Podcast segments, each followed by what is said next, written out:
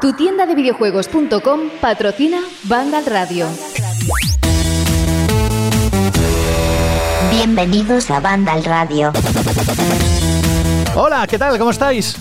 Os he metido un susto, lo siento, es que vengo con tanta emoción, con tanto ímpetu que a veces se me va la fuerza por la boca. De hecho, me ha preguntado hace un momento Fran Gematas de, oye, ¿tú José hoy te has tomado algo? Digo, no, lo único un café, quizás, hace un ratito. Franje Matas, muy buenas. Muy buenas.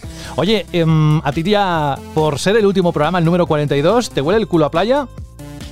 Mm, puede ser, pero yo creo que hasta agosto no me dará playa, creo. ¿Sabes que hemos recibido mensajes dentro de iBox y también de audio que hablan de esto?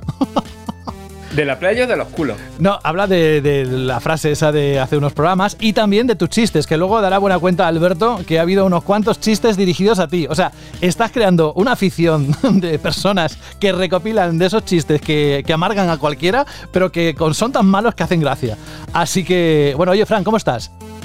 Pues muy bien, muy bien. O sea, un poquito triste, ¿no? De que se acabe ya banda radio durante un tiempecito, pero. Nah, nah. Pero es bien, verdad. Pero bien. No es verdad. Estás con esa mezcla de sensaciones de qué bien que ahora voy a estar una semanita sin tener que preocuparme de banda radio, las grabaciones y demás. Por otro, evidentemente lo que estás diciendo es qué pena que desconectamos unos momentos, ¿no? Unas cuantas semanas. Pero bueno, oye, yo creo que eso es bastante positivo para todos nosotros. Llegamos siempre al final y si no, que te lo diga Jorge Cano, al que saludamos. Hola Jorge. Hola, buenas. ¿Verdad que llegamos siempre a estas alturas de la temporada diciendo, bueno, un parón tampoco vendría mal, ¿verdad? No, no, yo estoy, yo no me, no me tapo, yo estoy deseando. no, te tapas. Oye, deseando porque significa muchas cosas. El, el final de la temporada, pues ha sido larga. Este año, por las circunstancias, pues especialmente dura. Mm. Y pues significa que ya viene el verano, empezamos con las vacaciones, la piscinita, la playa, los paseos al atardecer y todas estas cosas románticas que sabéis que me gustan tanto. Oye, escúchate luego, estate atento a la Shirley Pregunta, que tenemos como 22 audios que hemos recibido en la última convocatoria, que había un concurso, etcétera, para todos los que comentaran la Shirley Pregunta de Alberto. Y hay una persona que comenta precisamente eso de que le huele el culo a la playa, que le escuchó en una compañera y se acordó de ti. O sea, eso y la PlayStation 5 que te has deshecho, que ya no la tienes, es casi topic trending de, lo que ha sido la temporada de banda radio. Bueno, a ver qué. trending, ¿a que sí que te has tomado algo? ¿A que no puede ser? Sí, topic trending, sí, sí, o trending topic, ¿qué más da? Es lo mismo.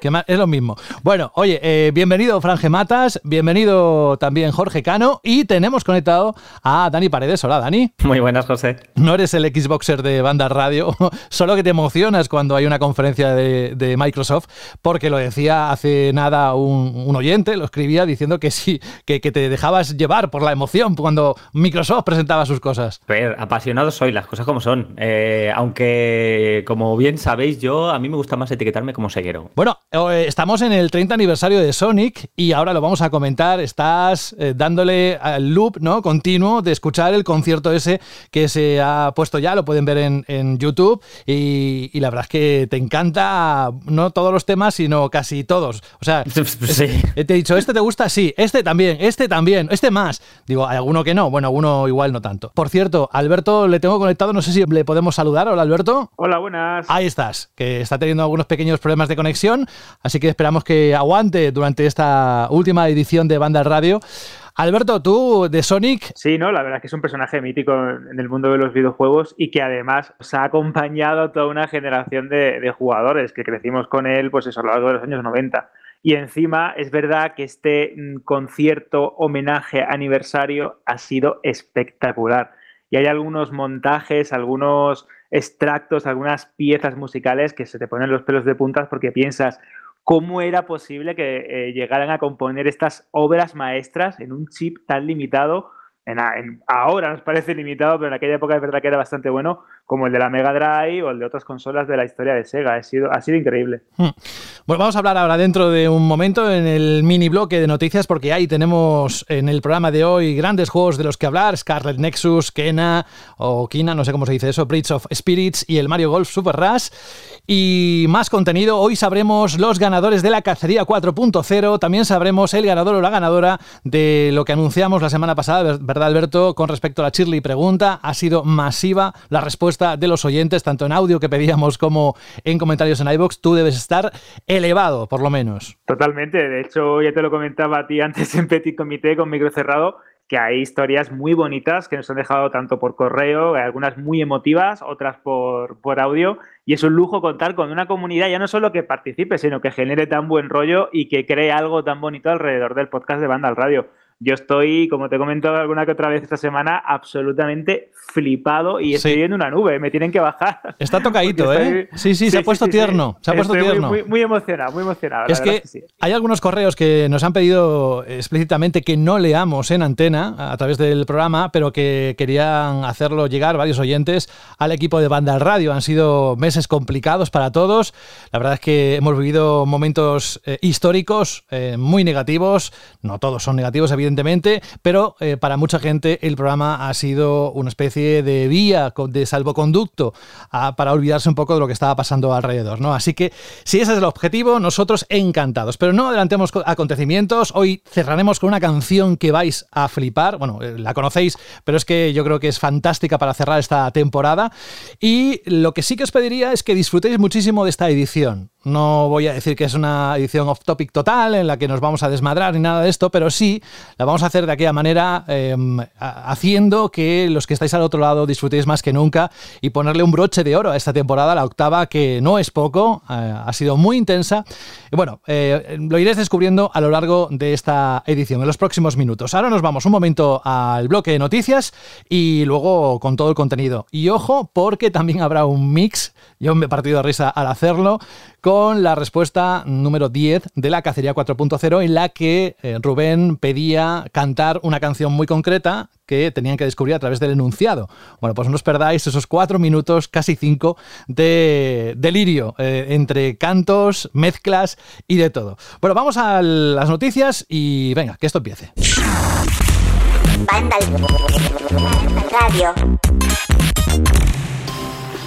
Una de ellas se acaba de producir hace nada, unos minutos hemos recibido una nota de prensa eh, ya confirmando, aunque ya se sabía, ¿verdad, Jorge? Desde hace algunos días que Microsoft eh, iba a lanzar Windows 11 en cualquier momento, ya lo tenemos de forma oficial y bueno, que pueden consultar esa información, por supuesto, a través de la página web de Vandal en unos minutos. Sí, es que ha sido justo cuando estábamos antes de empezar el programa, han terminado la presentación, yo de hecho estaba haciendo un directo con, en el canal de YouTube con Saúl del nuevo Pro Evolution, que es esta mañana han lanzado la beta sin, sin avisar y hemos hecho un directo, entonces no me he podido enterar de nada de lo del anuncio de, Windows 11, por eso os he mandado la nota de prensa un poco para ver si nos aclarábamos a ver de cuáles son las novedades de este nuevo Windows 11 que estoy viendo aquí en un vídeo ahora mismo, que muy bonito todo, muy, muy futurista y tal, y estaba, y nada, y todo ganas de saber, eh, más entrar en el detalle, ¿no? Leerme el texto entero de cuáles son las mejoras, porque es cierto que es de eh, Windows 10, no sé, entre vosotros, bueno, aquí hay mucho de Apple, pero eh, los que usamos Windows 10 habitualmente durante los últimos años, que ya no me acuerdo cuántos años ya llevamos usando Windows 10, pero son un montón.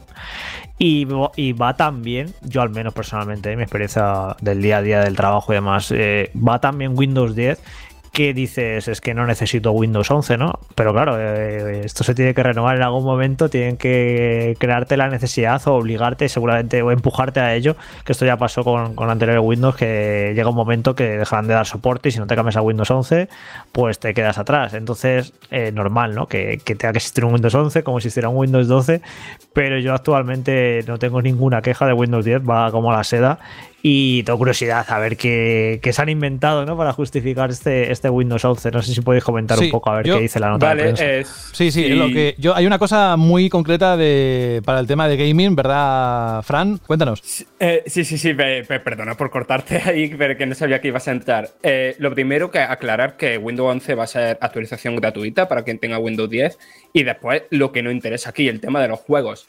Eh, esta aplicación de Xbox que hemos visto, la gente que juega en PC la ha visto mejorar en los últimos meses bastante, porque cuando salió era un drama y ahora es, medio decente. Eh, va a estar totalmente integrada en, Windows 11, integrada con, junto con una renovada tienda Microsoft en la que van a poder estar todos los programas. Y, o sea, vamos a encontrar ahí cualquier tipo de programa porque ya no tienen que pagarle nada a Microsoft para estar en esa tienda. Y después, cosas muy interesantes. Por ejemplo, lo del auto HDR de Xbox Series, ¿vale? Eh, va, se, va a llegar al PC a través de Windows 10. El Direct Storage de esta tecnología de, de flujo de datos súper rápidos que tiene la nueva Xbox, en los ordenadores que tengan pues, procesadores, placas base y tal compatibles, también van a poder hacer uso de esta tecnología, que al final lo que hace es, es tiempos de carga súper rápido, el arranque de los juegos muy rápido, y después una cosa que no mencionan en la nota de prensa, pero que sí se ha ido viendo en esta versión filtrada de Windows 11 que han probado varios medios tecnológicos y tal, es eh, un cambio muy sustancial y muy agradecido para los que jugamos en varias pantallas, ¿no? Yo, por ejemplo, en mi caso tengo juegos sobre todo en el televisor, pero claro, tengo eso, el monitor para el día a día y el televisor para, para jugar. Y lo que pasa ahora mismo es que cada vez que cambias entre una pantalla y otra, pues los iconos hacen un lío, las ventanas van desapareciendo, es un caos. Y eso se va a solucionar con este Windows 11. Y al final, lo que nos debería quedar así como de, como de nota final ¿no? de este Windows 11 es que e, este paso en los últimos años de Windows de volver a preocuparse por el gaming, en, aquí en Windows 11 se va a notar mucho más que, que nunca, vaya. De hecho, otra cosa muy interesante es cómo la tienda de aplicaciones de la propia Windows se ha rediseñado por completo, lo que comentaba Franz, han el tema de las pasar eh, de, los royalties hasta, cierto punto, van a permitir que los desarrolladores puedan incluir sus propias pasarelas de pago, pero lo más curioso de esto, eh, y creo que mm, puede ser muy interesante de cara al desarrollo de, videojuegos incluso de aplicaciones de todo tipo, es que el sistema operativo ofrece soporte eh, nativo de aplicaciones de Android. ¿Qué quiere decir esto? Es decir, que podemos usar nuestro PC como si fuera un dispositivo del sistema operativo de Google. Esto es muy interesante porque ya compite directamente con algo como los Chrome, los Chromebook, el Chrome OS, ese sistema operativo de Google particular, muy concreto para dispositivos muy específicos y esto también abre una nueva puerta a la hora de desarrollar dispositivos, videojuegos, eh, programas, cualquier tipo, que, en cualquier tipo de contenido de software en el entorno de Windows 11. Eh, creo que aparte del cambio masivo, y cuando digo masivo es increíble, a nivel estético que se asemeja mucho a macOS y a, eh, iPadOS y a todos los sistemas operativos de Apple, con esquinas redondeadas, con muchas transparencias, Creo que, como comentaba eh, Fran, es el primer camino a una integración natural y orgánica de lo que sería el gaming, lo que sería el, videojuego y el juego en un sistema operativo tan importante que usan 1.300 millones de personas, según los datos que ha dado el consejero delegado de Microsoft en la conferencia, que es una auténtica burrada. Ese sistema operativo, por definición, y esta nueva versión, pues puede ser como ese plus, esa mejora que necesitaba Windows 10 para abrirse a la comunidad de jugadores. Yo creo que es una gran noticia. Pues ahí está la información de última hora. Eh, insisto que podéis eh, visitar la página web de Vandal con más detalles sobre este lanzamiento, el Windows 11. Poca cosa, yo creo que por lo que habéis dicho es bastante importante a nivel de trabajo y también de gaming. Nos vamos antes a saludar a Rubén Mercado. Hola Rubén. Muy buenas, ¿qué tal? ¿Cómo estáis? Mira, lo siento. Hola Rubén y... Es el programa número 42, última temporada, me lo puedo permitir. Bueno, Rubén, ¿cómo estás? Bueno, yo me voy ya, ¿eh? vale, chao, adiós. ¿eh? ¿Cómo, me pones, esto? Ahora me, acabas de subir el día de hoy, me acabas de poner así como muy contento, ¿no? ¿Qué esperabas tú para el programa? Y espérate, espérate cuando escuchemos el mix de las canciones del reto número 10. espérate. Bueno, sí, eso superará lo de Leticia, ¿eh? Es decir, que este es el nuevo super hit, el super tema de mi amiga Leti. Eh, y bueno, que en su línea eh, se supera, como le decía el otro día, que no lo creíais, ¿eh? que, yo hablaba con ella de vez en cuando, se supera, se supera cada día con, sus creaciones. A ver, hay que ver lo que significa superarse, ¿eh? pero bueno, oye, ¿eh? ahí está, año tras año. Vamos con otro tipo de música.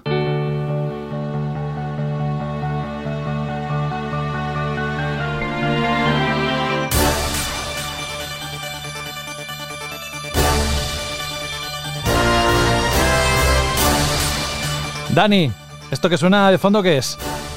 Esto, esto es pura emoción. No, tengo otra manera de describirlo. bueno, y para los que no sepan qué es, aparte de que es pura emoción, hombre, ¿pueden adivinarlo? Cuéntanos, ¿dónde aparece esto?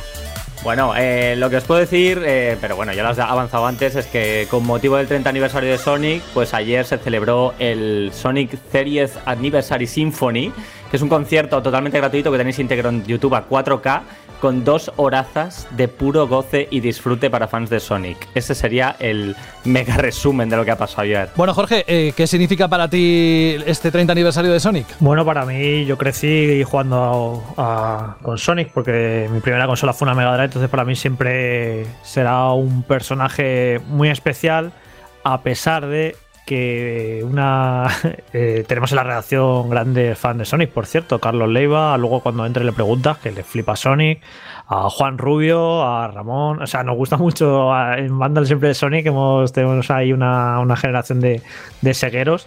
Y lo primero decir que el, que el concierto este es simplemente espectacular. Yo sé de, no voy a decir nombres porque esto luego cada uno quiere eh, reservar su intimidad, pero yo sé de más de uno que ha llorado. escuchando el concierto este porque es, un espectáculo. Y ya le hubiera gustado al 30 aniversario de Super Mario o al 35 hacer algo tan chulo como esto, tan bonito y a los fans y gratis. Y la verdad es que Nintendo eh, cuida un poquito más tus grandes sagas y tus personajes. Porque celebrarlo con un recopilatorio que luego ha retirado de la venta eh, está feo y esto del concierto de Sonic ha sido un detallazo y, me ha parecido precioso. Está además súper bien hecho, súper bien montado, las composiciones, o sea, un espectáculo, en serio.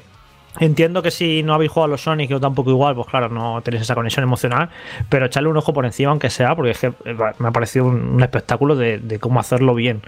Y luego sobre Sonic, eh, le comentaba a Juan Rubio esta mañana que 30 años ¿no? de, Sonic y, son de 30 años son 3 años de buenos juegos y 27 de morralla, un poco para, en mi opinión. Y mira que me duele decir esto, ¿eh? pero lo cierto es que me sorprende para la calidad media de los juegos de Sonic, que para mí me parece tan baja desde que dejaron los tipos de Mega Drive, que haya perdurado el personaje 30 años y siga teniendo tantos fans y tanta fuerza y tantos productos como películas, series de animación, hacen de todo con el personaje, es, curioso, ¿no? Que, mantenga tanta fuerza el personaje eh, teniendo en cuenta que para mí la calidad de los juegos que han salido de entonces eh, casi siempre ha sido tirando a baja. Hay excepciones, evidentemente, porque Sonic Mania fue una auténtica pasada pero es eso, es, me parece curioso la, salud del personaje en relación a, los flojitos que, han sido los juegos desde entonces. Y lo siento, Dani, si te estoy ofendiendo con esto, pero lo pienso. No, no, a Dani no, pero acaba de entrar Carlos Leiva y está que echa humo. Carlos Leiva, muy buenas. No, creas. Hola. ¿Qué, pasa con lo que ha dicho Jorge? ¿No estás de acuerdo? Creo que se ha pasado un poco, bastante, bastante, pero bueno, yo. Eh, Sonic ha tenido una época muy oscura, todavía no está terminando de salir de ahí pero me parece que. Sí, 27 años llevo en esa época. O sea, 3 años bueno y 27 borralla, no, Jorge. O sea, no, no, no, no. O sea, para empezar, no, no, no. O sea, ya me estás, me estás poniendo ahí en morralla los Adventure y yo ya ahí tengo problemas. O sea, Adventure son juegos que, que en su día yo disfruté mucho porque eran muy espectaculares. En Drinkas eran alucinantes y la música y la espectacularidad. Pero como jueguecitos son flojitos, Carlos. pero ya los está sacando de su contexto. No sé, en su día fueron la leche, vamos. Y yo, de hecho, el Adventure 2 lo sigo disfrutando mucho. Luego te has dejado por ahí cosas como puede haber sido Sonic Colors. No sé. Sonic ha tenido. Sonic ha tenido sus juegos ahí chulos. Eh, otra cosa que se haya quedado muy atrás de Mario. Eh, cuando antes eh, estaban ahí en ese toma y daca. Pero vamos, no estoy de acuerdo. Y sí, eh, admito que yo soy de los que ha derramado lagrimita con el concierto. Sí, mira, fíjate, yo sé que le ha gustado mucho a Dani, pero tanto como que le llegue tanto los feelings, aunque es capaz, porque... He de decir que yo también. ¿Tú también? Venga. Estoy con Carlos. Fran, ¿tú también? ¿El qué? No, no, no, no. no. Fran, no qué? nacido cuando... claro, claro, claro. cuando le has preguntado a Jorge eso, que qué le parecía lo de Sony, yo he pensado para mí mismo, a mí me parece que soy unos viejos, pero ya está. Hombre, puedes haber nacido en otra época que te pueda gustar mucho. No, a ¿eh? ver, sí, sí, sí, a ver, en verdad sí recuerdo eh, bastante buenos recuerdos, aunque un poco eso difusa porque era muy pequeñito. Primero, eh, jugando a una Master System que no me Drive en casa de un vecino, pero sobre todo con estas adaptaciones de Sonic que hicieron para Game Boy Advance, que yo las disfrutaba mucho, vaya. Mira, otra cosa que ha dicho por ahí Fran, Jorge, los Sonic Advance me vas a decir que también son malos juegos porque son tres juegazos, los tres. Y los Sonic Rush de Nintendo DS también estaban eran, eran cremita. O sea, creo que te has pasado bastante ¿eh? con las declaraciones de antes. Vas a pillar, Jorge, vas a pillar. Eh, Rubén, tú sí, ¿no? Tú por edad, tú por edad seguro. Sí, yo por edad, yo por edad, no sé como Fran, ¿eh? sí que he, vivido los Sonic. Además, le tengo una anécdota que, que, que, cuando yo estaba en Proin en mis primeros años, hubo una época que yo tenía el pelo algo más largo, es decir, que no tenía entradas y siempre llevaban combinado para arriba. Entonces yo siempre, eh, en aquella época llamábamos Sega y normalmente a todos nos ponían un, un, personaje, ¿no? Había uno que era calvo, que era Hitman, eh, pues yo era Sonic, ¿no? Con lo que además guardo ese buen recuerdo, ¿no? De cuando, de cuando estaba ahí. Eh, yo quiero abusar un segundo de Carlos, ahora que está aquí, ya que ha entrado y lo veo así caliente. Carlos, así muy rápido, dime un número del 1 al 4 que será el tercero. Luego ya os explicaré de qué va. Carlos, un número del 1 al 4. ¿Tres? Ok, pues el 3 será el tercero, ya está, no digo nada más. Así que ya os dejo con vuestra pelea de morralla o no morralla. Carlos, que sepas que yo estoy contigo. Yo no soy súper, súper, súper, súper fan de los juegos de Sonic, pero creo que he disfrutado en estos 27 años de más de tres juegos o de más de tres épocas, como dice Jorge. Pero bueno, nada, todos contra él y todos a saco al cuello. Antes de pasar a otro aniversario, no sé si quieres decir algo más, o Jorge, o Dani, o Carlos, antes de cerrar el tema de Sonic. Hombre, sí, yo creo que, a ver, si algo podemos tener cierta unanimidad, independientemente de que puedan haber opiniones, que eh, puedo entender, ¿eh? que al final también le tengamos más cariño a la época clásica, porque es la que hemos vivido más de cerca, pero es innegable que mm, el Sonic moderno, ¿no? La era 3D pues quizá también ha sido especial para la gente que lo ha pillado de primeras, eh, pero con, con, lo que seguro, seguro que podemos tener unanimidad y el motivo por el cual este concierto ha sido probablemente uno de los mejores homenajes que se le podía hacer es que en cuanto a la música, esta saga siempre ha sido excelente, ha sido maravillosa y por eso eh, a mí personalmente este concierto me ha emocionado muchísimo, porque además estaba lleno de sorpresas y se ha hecho con un cariño y un respeto por la saga como, como no se ha visto en años. Pues ahí está, no se puede decir más alto ni más claro. Si quieres. si lo pusiera, Dani, si le pusiera todo el cariño que le ha puesto Sega este concierto a los juegos, sería espectacular. Estaba esperando que soltaras una así. Hombre, desde lo, bueno, a ver qué pasa yo, yo, yo, lo vimos en Sonic Mania, ese cariño, por cierto, lo vimos en Sonic Mania, pero es cierto que en el resto del producto, joder. Bueno, a ver qué tal sale el nuevo que llega el año que viene, que dicen que quieren que sea igual de influyente que los Adventure, o sea, que incluso la propia Sega los considera influyentes e importantes dentro de Sonic. Pues pasamos de un icono a otro, 25 años en este caso del Super Mario 64 y la Nintendo 64. Ojo que aquí también los feelings son muy, muy, muy, muy fuertes. Lo que no sé identificar es de quién, por parte de quién más. Sé que, por supuesto, Carlos lo debe recordar con mucho cariño. Y bueno, cuéntame tú mismo, Carlos, para abrir fuego, ¿qué suponen estos 25 años para ti? Es que prácticamente mmm, para mí Super Mario 64 fue un punto y aparte, bueno, para mí creo para la industria entera y para todos, sobre todo todos los que lo vivimos en su día, creo que esto Jorge me lo puede firmar con sangre, que, que fue una completa revolución, o sea, fue un, un antes y un después dentro de lo que es el mundo de los videojuegos, o sea, porque fue el primer juego que realmente entendió y cogió las tres dimensiones e hizo un gran juego con una gran jugabilidad en 3D, porque en aquella, en aquella época, 1996, eh, todo esto de los juegos poligonales y demás estaba en pañales, o sea, estaban las compañías probando y tal. Y era como que nunca terminaban de dar con la tecla o tenían que hacer juegos muy específicos con una cámara a lo mejor fija para asegurarse que, que no diera problemas. Y Mario 64 de repente te encuentras un juego que o sea, que parecía que venía del, del futuro, o sea, pero del futuro de, de, una década más, más, adelantada que lo que estábamos viendo en aquel entonces. Eh, introdujo lo que son, lo que es el poder mover la cámara. Eh, de una forma muy rudimentaria y, prehistórica, vamos a decirlo así, comparado con lo que tenemos ahora. Pero oye, ya, ya era un juego que te enseñaba tía, eso de moverte en entornos tridimensionales y a ir girando la cámara y moviéndola y reposicionándola tú para irte apoyando en ella y poder jugar en condiciones. Luego la cantidad de movimientos que tenía el personaje, los secretos, o sea, no, recuerdo de, de, pequeño la que lié para conseguir todas las, todas las estrellas, que además como no sabía inglés en aquella época, pues tenía que, que, ir dando vueltas por los escenarios, explorando, intentando averiguar cómo sacarlas. No sé, eh, probablemente sea de, los juegos que más, más, me han impactado en toda mi vida. O sea, es que mm, es, creo que es imposible que os pueda describir qué es lo que me hizo sentir este juego en su día, porque eh, me cambió por completo el concepto que yo tenía de, lo que eran los videojuegos y vamos, fue como entrar al futuro de golpe y porrazo. Es que el, impacto de Super Mario 64 en la industria del videojuego, los jugadores, eh, que lo viviera en aquella época, es alucinante y cuesta explicárselo a alguien que no lo viviera y sabes que no va a ocurrir, creo que no va a ocurrir nada parecido en el mundo de los videojuegos porque vamos a seguir viendo cosas alucinantes y llegaremos al fotorrealismo poco a poco.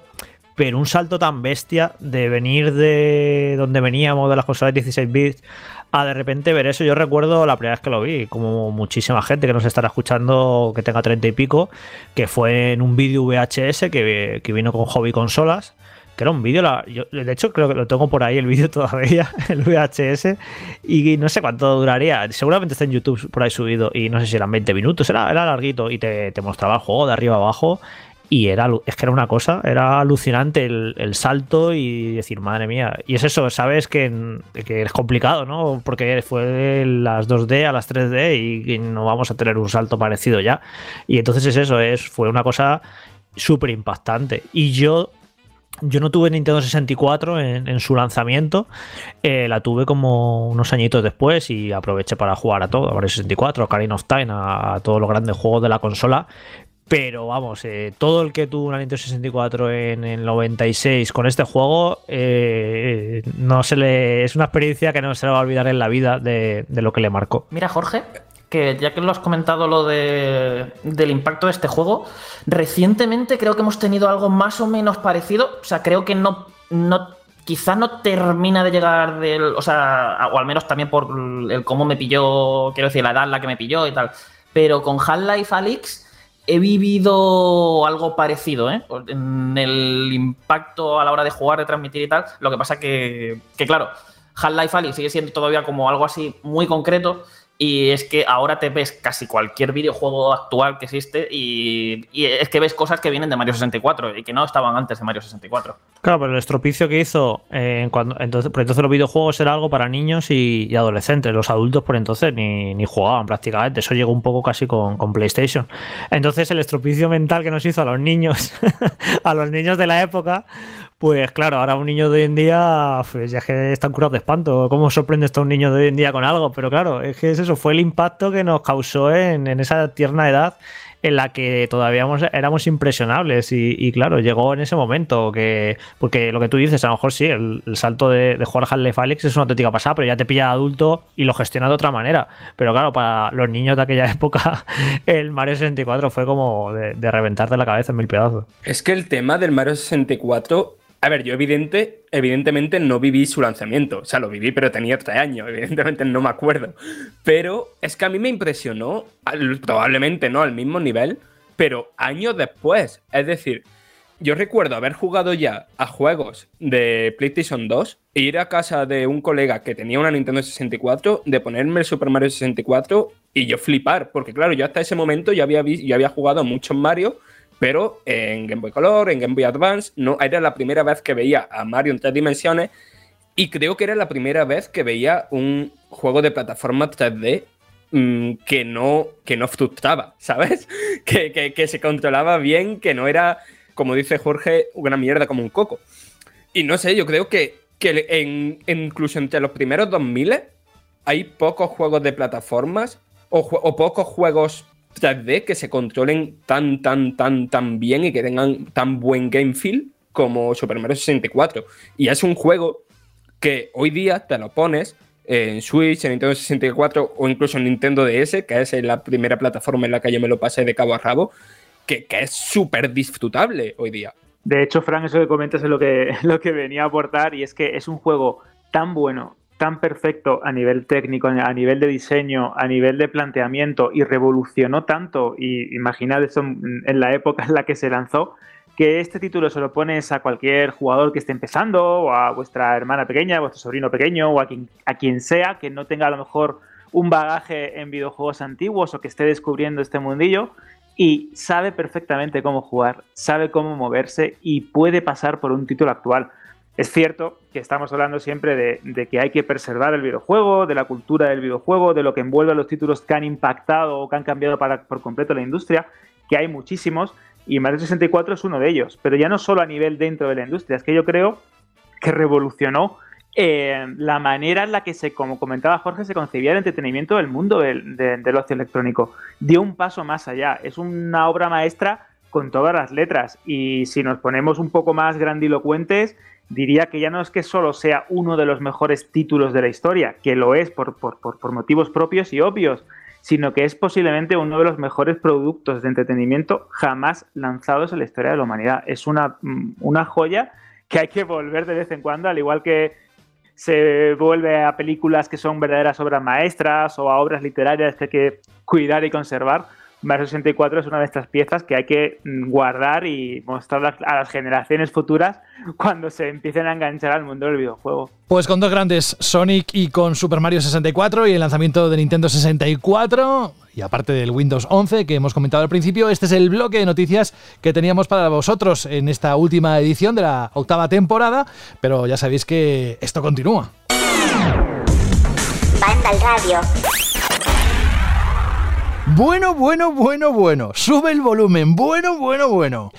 Casi es de infarto lo que está pasando estos días y es que PC Componentes sigue celebrando sus PC Days. Ya sabes que el verano está aquí, ¿no? Ha comenzado. ¿Pero cómo? Con una amplia selección de descuentos en cientos de productos del e-commerce murciano, incluyendo, ojo, atención, ofertas flash en gaming e informática. Pero todavía queda más, porque este próximo fin de semana y como colofón final, los PC Days cierran con un amplio outlet weekend con descuentos de última hora para los más rezagados y rezagadas en ordenadores, gaming, móviles, hogar, deporte. Te recordamos además que tienes hasta el próximo 27 hasta las 23.59 horas para canjear el cupón descuento de 10 euros que están regalando en exclusiva nuestros oyentes de banda radio. Tienes todos los detalles en la descripción. No te quedes, ojo, no te quedes sin la mejor equipación en tecnología para estas vacaciones, que hace mucho calor y apetece.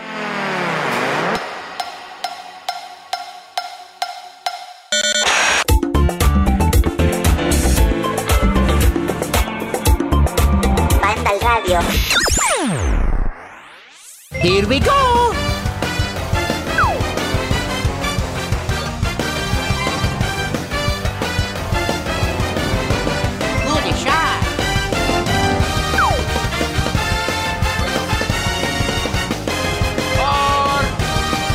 Como ya suponéis, esto no tiene pérdida, ¿eh? enseguida se identifica. Un juego de Mario, sí, pero ¿cuál? Pues como sabéis, esta misma semana se pone a la venta Mario Golf Super Rush. Y para contarnos todo lo que hay dentro de este juego, lo hizo ya a lo largo de los últimos meses en avances, pero ya incluso tenéis el análisis en la página web. Carlos Leiva, yo creo que es uno de esos juegos mm, para el verano que, saben muy bien, ¿no? Fresquito, aquello que te puedes poner con la Switch tranquilamente en cualquier lado, no sé, yo lo veo muy veraniego, a ver qué nos cuentas. ¿Cuáles son sus principales bondades, por decirlo de alguna forma? A ver, estamos ante. Creo que la forma más rápida de describirla es un juego de deportes de Mario de Camelot. O sea, porque eh, tiene las mismas virtudes que suelen tener los juegos de deportivos de Mario que desarrolla este estudio y los mismos defectos. Que es algo ya que me empieza incluso a quemar un poquitín, pero bueno, voy a, voy a ir poco a poco. De entrada lo que tenemos es un juego de golf muy bueno en lo jugable, es muy, muy, muy, muy bueno. Es mm, básicamente los controles, se, resumiéndolo súper rápido, tenemos una barra para, para, para escoger la potencia con la que vamos a querer tirar y otra para darle el efecto que queramos al golpeo.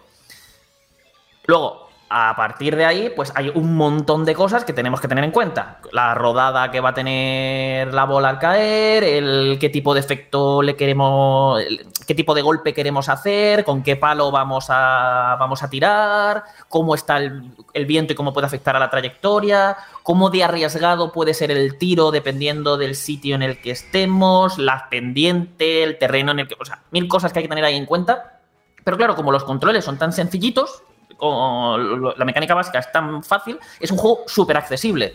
Pero claro, como también tienes que tener en cuenta todos estos factores, a medida que vas jugando, eh, te vas dando cuenta de que tiene una profundidad enorme. O sea, es un juego súper profundo, pero al mismo tiempo muy accesible para todo tipo de públicos. Así que creo que equilibra genial lo que es el ser un juego para todo el mundo, incluso gente que a lo mejor no, no ha jugado un juego de golf en su vida, como para aquellos que sí son jugadores más dedicados de este tipo y de este tipo de juegos y, quieren algo profundo y con sustancia. Pues todo el mundo va a encontrar aquí algo.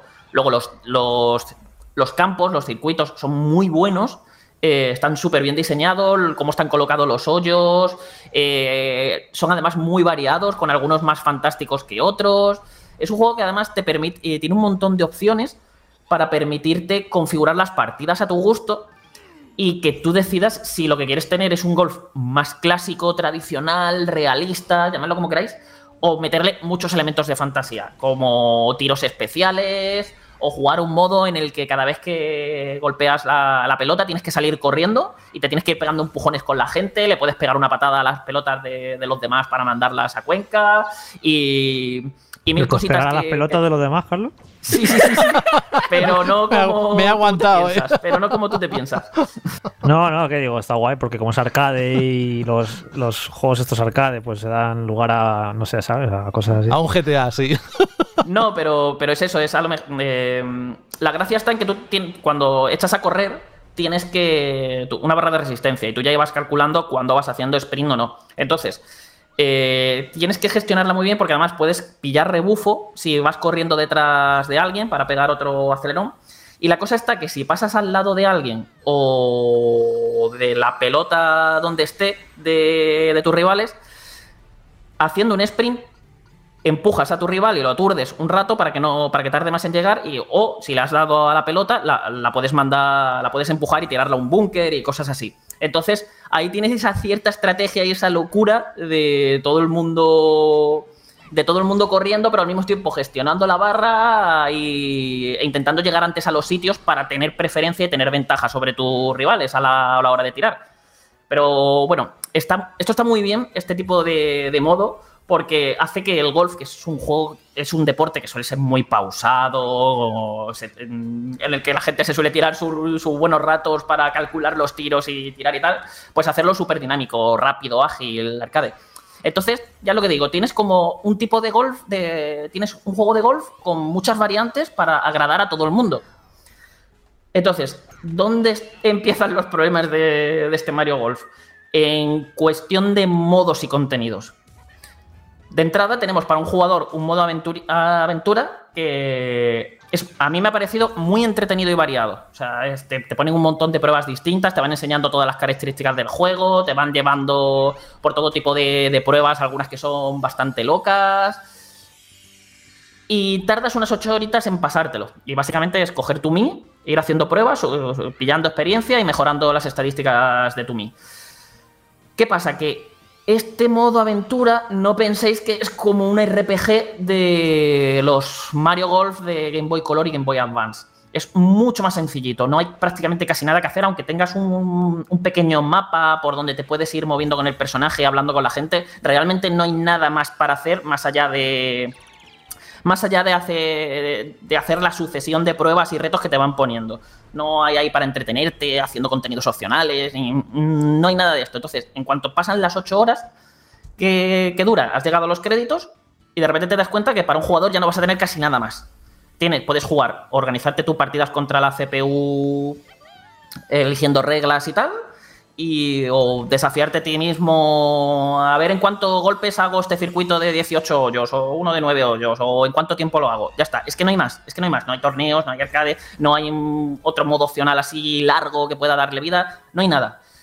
Y luego tenemos el multijugador, que es donde yo creo que siempre suele estar la gracia de los Mario Deportivo. Y aquí nos, mm, aquí nos encontramos que la han vuelto a liar tanto en el local como en el online. Porque sí, en ambos te dejan modificar todas las reglas que quieras para lo que he dicho antes, hacer una partida a tu gusto. Pero ¿qué pasa? En el local nos encontramos con que el modo de golf rápido, en el que vas corriendo detrás de la pelota, y otro modo nuevo que han metido que es batalla de golf, que, en el que estás como en un campo grande y tienes que. Y todo el mundo tiene que ir pegando a la bola. Hay objetos a lo Mario Kart que puedes coger mientras vas corriendo de un lado para otro para lanzárselos al enemigo. Y tu objetivo es eh, hacer tres hoyos antes que los rivales hagan tres. Pero si tú, por, ejemplo, haces un hoyo en tal sitio, ya el resto no puede hacer hoyo en ese mismo sitio. Entonces tiene cierta estrategia. Es como parecido a lo que son los modos batalla de Mario Kart y tal. A mí no me ha hecho muchas gracias. Es como que el, típico modo que está entretenido para jugar un par de veces cuando viene alguien y, ya. Pero entonces, ¿cuál es el problema? Que ni este modo ni el golf rápido los, lo puedes jugar a cuatro, a tres o cuatro jugadores locales. El máximo es dos. Entonces, tienes aquí como una de las grandes novedades de esta entrega y ya le estás limitando que cuando venga gente a casa lo único que vas a poder jugar es el golf de, clásico de toda la vida, siempre que, sean, siempre que sean más de dos, vamos. Y la gracia precisamente, estos modos están jugarlo mucha gente, no solamente tú contra otro. Entonces, por ahí mal. Pero es que luego el online, eh, en Nintendo parece que sigue como en, los juegos online de hace 10 o 15 años, que, que me parece alucinante porque a estas alturas lo único que deja jugar en el modo online de este juego son salas. Tú lo único que puedes hacer es crear una sala y que se te una gente, o ya sean privadas o públicas, o te buscas tú una sala con unas reglas que te agraden y te metes ahí para jugar. Pero es jugar por jugar, no hay ni perfiles de jugadores, ni, mm, ni puntuaciones, ni marcadores online, ni torneos, ni modos competitivos, no hay nada, solamente jugar en salas y me parece un atraso. Y luego, además, algunas cosas de cómo funciona, que si yo, por ejemplo, invito a alguien a jugar a, que se una a mi partida, a la, sala que yo he creado, eh, y él está jugando a Mario Golf, el juego se tiene que cerrar, se tiene que reiniciar y se le reinicia para poder entrar en mi sala. O sea, son cosas así de que dices tú, pero ¿esto en serio sigue funcionando así en pleno 2021? O el hecho de que si has creado una sala y quieres, por lo que sea, quieres cambiar las reglas para... Porque mira, ya nos hemos cansado del golf rápido, vamos a jugar un golf clásico. Tienes que cerrar la sala, no te deja cambiarlo, tienes que cerrar la sala, crear una nueva y volver a invitar a la gente. O sea, es, tiene ese tipo de cosas que, que dices tú, Nintendo aquí te tienes que poner ya las pilas porque de verdad que te estás quedando muy atrás con estas cosas y da rabia porque ya os digo, la base del juego, la base jugable es buenísima. O sea, han hecho un juego de golf muy bueno, pero no, lo han, no le han sabido dar la sustancia necesaria para tener a la gente ahí enganchaba. Joder, pues aquí por lo que cuenta es todavía más dramático que lo del Mario Tennis Aces, que en el lanzamiento era bastante drama ya. Sí, al menos a mí Mario, el Mario ese Mario Tennis al menos lo que tenía era tenía el modo torneo este que dentro de lo que cabe era una vertiente competitiva que al menos a mí me entretenía mucho. Venga, a ver si consigo ganar este torneo. Venga, uy, me han eliminado la segunda. Venga, me, he hecho otro torneillo y tenías tus puntuaciones que te iban subiendo y bajando, pero aquí es que no tienes nada de eso. Entonces, no sé. Eh, eh, o sea, ya han dicho que, el juego va a tener actualizaciones gratuitas y tal de contenido, pero ahora mismo el juego es lo que acabo de describir. Gracias, Carlos. ¿Alguna pregunta? Bueno, y hablando de que es un juego de golf, que hay controles por movimiento en Nintendo Switch, ¿cómo funciona el tema del control de los Joy-Con, Carlos? ¿Es, ¿Es asequible? Es el típico. Lo típico que coges el Joy-Con como si fuera un palo de golf y simulas que, que haces un drive o le estás pegando a la bola y tal. Funciona un poco de aquella manera. A ver, eh, no sé si es que es demasiado preciso y lo hace todo demasiado realista y lo hace súper difícil o es que no funciona del todo bien, pero es muy, muy, muy, muy complicado eh, jugar así. O sea, está está divertido porque a lo mejor si te viene alguien a casa que no o, niños y tal, gente que no tiene mucha idea de jugar a videojuegos cero y pues nada, así con la gracieta hacerlo rollo party game, pero de jugar todo esto así y meterte en el online para jugar de esta manera, uf, yo yo no lo termino no lo termino de ver, o sea, es que es mm, no sé, pierdes como toda la precisión que a lo mejor tienes jugando con botones. De todos modos, como he dicho, en las opciones la gente también puede configurar para las partidas, tanto locales como de sala, eh, en el online, que, que se pueda usar ambos sistemas de control, solo botones o solo controles por movimiento. El resto lo tendrán que consultar, Carlos, en tu análisis. Es un juego, como dije hace un momento, que sale a la venta esta misma semana. Vamos a tener que esperar un poco más para el siguiente. Si has hecho un análisis de este Mario Golf, lo que vamos a escuchar ahora son las impresiones de un título que muchos, me incluyo, estamos esperando y muchas, titulado Kena Bridge of Spirits, un videojuego de aventura y acción para PlayStation 4, 5 y PC, que además Tiene una épica historia, un apartado visual muy cuidado y muy inspirado en la animación en 3D. Y queremos saber más a través de esas impresiones, Carlos, que nos cuentes en los próximos segundos a través de tu voz. ¿Qué nos dirías de este título? Uf, pues eh, le tengo muchísimas ganas. O sea, me ha dejado porque tuve la ocasión de jugar como... Sea, la, sesión que me dieron era de dos horas, pero creo que no llegué a la hora y cuarto a lo que me lo pasé todo y además explorándolo a, saco. Y, joder, me sorprendió mucho porque era un juego que le tenía muchísimas ganas de que lo enseñaron, porque siempre se ha visto bonito, parece un juego de plataformas, así, muy desenfadado. Y, y no sé, era un juego que lo veía y yo decía, esto es lo típico que es para mí, o sea, esto me va a gustar. Pero pasaban los meses, los meses, los meses y generalmente casi todo lo que nos enseñaban era el cómo se veía el juego, algunas cinemáticas, algo de gameplay a lo mejor sin nada de interfaz, como todo muy, muy estudiado para enseñarnos lo que ellos querían. Y yo tenía esa duda de cómo se juega esto, cómo se juega a Kena, cómo es realmente el juego, más allá de lo bonito que es. Porque muchas veces tenemos esta impresión de que nos están vendiendo un juego súper bonito y luego a los mandos pues está bien y ya.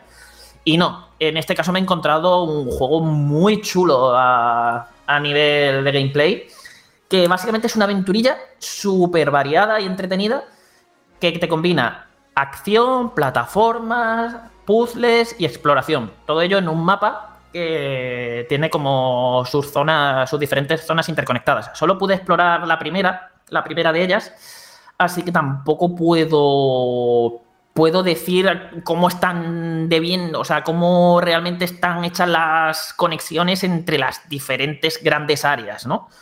Pero dentro al menos de lo que es la misma, todo muy bien, porque era como que estaba súper bien equilibrado. Ah, tan pronto tenía un combate, como a lo siguiente tenía una sección de estas de. muy parecida a las de un charter, de ir escalando por sitios buscando donde. Eh, el camino para seguir. Luego al, siguiente me encontraba un puzzle en el que tenía que, ir activando unas cosas. Al, a la que avanzaba un poco más me sacaban un nuevo tipo de enemigo, volvía a avanzar un poco más y me daban un nuevo poder, que ese nuevo poder pues me permitía llegar a zonas que antes había visto y a las que no podía llegar, así con un poquito de backtracking y al mismo tiempo pues me daban nuevas posibilidades. Además lo chulo es que los poderes que me iban dando eh, me servían tanto para explorar, tanto para la hora de de dar vueltas por ahí, llegar a sitios y resolver puzzles, como a la hora de combatir. Entonces, no sé, era como que cada cinco minutos me estaba. Era un juego que me estaba tirando nuevas ideas a la cara a medida que iba avanzando y, que disfruté mucho, mucho, mucho. Además, eh, los controles, o sea, eh, estuve jugando eh, en remoto y tenía mucho input lag y aún así no tuve ningún problema a la hora de calcular saltos y tal. O sea, me hice rápidamente a al, retardo que había y todo funcionaba bastante bien. Así que yo imagino que jugándolo, jugando el juego directamente los controles van a, van a ser bastante finos. Y luego tiene algunas ideas muy chulas, como que en los combates, bueno, generalmente cuando tú juegas eh, siempre vas acompañados por, por unas criaturitas así súper monas que se llaman rots y esas te pueden ayudar durante los combates y a la hora de resolver puzzles. Eh, por ejemplo, el típico puzzle de darles una orden de coger eso y ponerlo en tal sitio para que se active tal cosa. Pero en combate, lo que ocurre es que cuando aparecen los monstruos, los rots se asustan, se asustan y se esconden. Entonces te dejan como completamente vendido. Y tú, para que te ayuden, tienes que infundirles valor pegándole palos al enemigo. Entonces tú te, pones a pegar y vas rellenando una barrita y cuando rellenas esa barra, eh, bueno, más que una barra son como unos circulitos dorados y por cada circulito dorado que consigas les puedes dar unas órdenes para que te ayuden durante el combate. Entonces, si rellena... Hay un enemigo a lo mejor que no para de... Un enemigo, hay un generador de enemigos que no para de soltarte enemigos y, no y tú no le puedes pegar. Pero entonces, cuando le has pegado muchos enemigos, le puedes dar a los rots la orden de que, se, de que purifiquen ese generador y se lo carguen y entonces ya deje de escupirte más rivales o que aturdan a otro enemigo y diferentes acciones así que tienes que ir teniendo en cuenta. Además, hay algunos elementos por el escenario que puedes hacer cosas con ellos especiales, que te pueden ayudar también como convertirlos en una especie de masa acuática. Ya digo, es como todo muy sencillito, pero todo muy bien hecho, muy variado, muy entretenido, unas mecánicas... O sea, es como el estudio es súper pequeñito, son 15 personas las que trabajan en este juego, pero son, o sea, me ha dado la sensación de que son muy conscientes de las propias limitaciones que tenía y han decidido, pues mira, vamos a hacer esto y esto, vamos a hacer unas cosas concretas y vamos a centrarnos en hacer que todo esto funcione muy bien. Y así, ya, os digo, sin necesidad de reinventar la rueda, tiene muy buenas ideas y todo lo que hace lo hace muy bien. Entonces es un juego que, ya os digo, yo si mantiene este ritmo de sorpresas, de añadirte nuevas mecánicas, de que el diseño de escenarios mantiene el buen nivel que he visto, de meterte minijuegos, que también he visto varios minijuegos y retos opcionales por ahí. de, hecho, hay bastante. O sea, me sorprendió porque a la mínima que me desviaba del camino, me encontraba algún reto secreto, opcional y cositas ahí por hacer. Y me lo pasaba, o sea, ya, os digo que me lo pasaba pipa. Estaban los, de hecho, los propios desarrolladores que me estaban viendo jugando, claro, estar en remoto, eh, que me estaban diciendo, antes de que salga el juego te vas a sacar todos los secretos de aquí, como sigas así, porque ya os digo es que me resultaba imposible no, no desviarme a explorar. Y eso para mí siempre es una señal muy buena de un juego cuando te invita y te lo hace pasar también dando vueltas por, por ahí. Juan Carlos, yo cuando vi tus video impresiones ya me dejaste los dientes largos, ahora más todavía, pero creo que aquí ahora eh, has hablado bastante del combate, pero no tanto del plataformeo, que entiendo que también habrá bastante. Sí, lo que pasa que el plataformeo es más como un plataformeo de ir buscando qué es lo que tienes que hacer para llegar a los diferentes sitios. Y en ese sentido está muy chulo porque, ya te digo, es lo mismo, te llegas a una zona y dices, a ver, tengo que llegar a tal sitio. Te pones a dar vueltas por el escenario y dices, uy, mira, espérate, me voy a tirar a, a esa corriente de agua, esa corriente de agua me va a impulsar, voy a saltar, hago un doble salto y llego a tal, a tal cornisa. Me impulso aquí, puedo llegar a lo alto de esta montaña y ya desde aquí pues me pongo a escalar en tal sitio. Y es así como un plataformeo muy puzlero, por decirlo de algún modo, que al menos a mí me, ha resultado muy entretenido y agradable. No, no es especialmente desafiante, al menos así, también es, el principio del juego lo que he estado jugando, así que tampoco, imagino que tampoco lo van a poner muy, muy complicado. Y luego hay algunas mecánicas que, están muy chulas, como que eh, casi llegando a una parte bastante avanzada de la versión que pude probar, consigues un arco. Y el arco, pues lo típico que te va a servir para pegarle flechazos a los enemigos, activar interruptores a lo lejos y cosas así. Pero al mismo tiempo, el arco, como son flechas espirituales, si tú lanzas las flechas contra unas flores especiales que hay por el escenario, eh, la flecha se convierte en un gancho. Entonces te puedes impulsar hasta la posición de esa flecha. Entonces hay partes muy chulas en las que a lo mejor tienes que ir encadenando saltos con lanzar flechas e irte impulsando entre las flores, escalando y tal. Y se va como. Es muy orgánico el plataformeo que, se genera. Cómo vas, cómo vas lanzando flechazo de un lado a otro al mismo tiempo que vas saltando y llegando a una plataforma. Ya os digo, ya te digo, es a mí, a mí es que me resultó muy entretenido. O sea, no te podría decir, porque evidentemente es como el principio del juego, hasta dónde va a llegar el juego, que, que si va a ser un juego sobresaliente o se va a quedar en el notable y tal. Pero yo lo que he jugado, o sea, me o sea, me lo he pasado muy bien. Yo lo mejor que puedo decir de este juego es que me lo he pasado muy bien. Me ha, transmitido muy buenas sensaciones de, joder, este juego, o sea, no sé hasta dónde llegará, pero estoy seguro de que me va a gustar porque es que ya me, ya me lo ha hecho pasar muy bien. Ojalá mantenga este nivel, que a mí quizá lo que más le he visto, por lo que he podido jugar, es que no parece que vaya a ser especialmente largo. Tiene pinta que va a ser un juego un poco cortito porque son cuatro zonas y ya os digo que me exploré de arriba abajo la, primera de ellas. Así que no sé yo cómo de largo va a ser. Pero aún así, vamos, es que ya te digo, Frank, yo lo mejor que te puedo decir de este juego es eso, esas buenas sensaciones, ese buen rollo que me ha transmitido. Carlos, y a nivel artístico, porque si ya los primeros vídeos parecían increíbles a nivel visual, que parecía casi una película de animación, y las videoimpresiones que publicaste el otro día ya dejaban con la boca abierta, ¿Cómo lo has visto? Y eso que estamos hablando de una versión en desarrollo, mm, ¿te ha impactado? ¿Es bonito? ¿Qué sensaciones te transmite a nivel visual, artístico? A ver, es muy complicado responderte bien a esto, Alberto, porque lo he jugado en streaming y al jugarlo en remoto eh, lo he visto todo lleno de artefactos. O sea, no he podido disfrutar ni apreciarlo bien. Lo que sí que he visto, por ejemplo, es lo bien que le sientan las 60 imágenes por segundo. Se mueve súper fluido el juego y además que esto le viene muy bien porque el juego no lo está haciendo un estudio habitual de desarrollo de videojuegos, lo está haciendo un estudio de animación. O sea, eh, sus desarrolladores vienen del mundo de, la animación, no de, los videojuegos. Y este es el primer videojuego que, que están haciendo. Y se nota un montón. Las cinemáticas están súper cuidadas, la dirección de arte es una maravilla.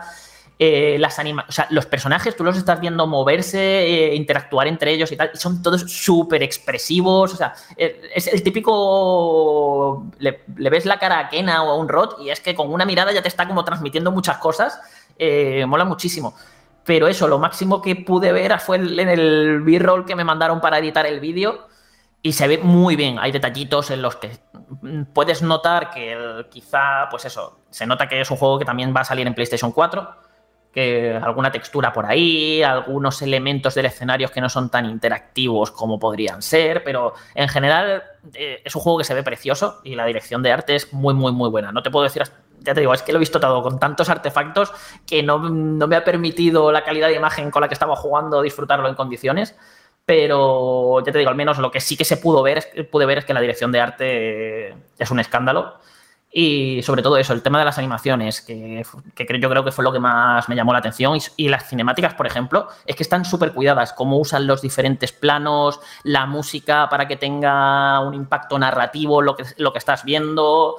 Eh, no sé, está todo como calculado hasta el último frame. Pues el puente de los espíritus, Bridge of Spirits, Kena, esto saldrá a la venta eh, a, finales de agosto, concretamente el día 24, muy cerquita de la vuelta de, de Banda al Radio en la novena temporada. Carlos, eh, pues nos quedamos con lo que nos has dicho y sobre todo con la referencia en la página web de esas impresiones que están ahí y con ese gameplay comentado, muy interesante por si alguien quiere ampliar todo lo que nos has contado. Nada más, oye, hemos llegado justamente en el último programa, te dijimos que queríamos tenerte aquí, has cumplido, de hecho nos has contado un montón de cosas. Lástima que Sara Bolondo no ha podido estar hoy, pero os manda un montón de besos a, los oyentes y, bueno, nos ha dicho que la excuséis que hoy no ha sido posible bajo ningún concepto. Y a ti, Carlos, desearte un feliz verano, que sigas disfrutando de los videojuegos eh, como sabes hacerlo y que nosotros te esperamos aquí dentro de unas semanas. De momento vamos a pensar en relajarnos, en pasarlo bien, en supongo que también trabajar, que no, no significa que tengas vacaciones dos meses, pero te deseamos todo lo mejor por todo lo bueno que has aportado en esta octava temporada de Banda Radio. Y lo bonito que habría sido tener dos meses de vacaciones. Ah, ya, ya, me, ya, me, estás ahí ah, rompiendo las ilusiones, José. Eh, y trabajar cuatro días a la semana, ¿eh? ¿Eh, amigo? a ver. Qué, qué, mala gente eres.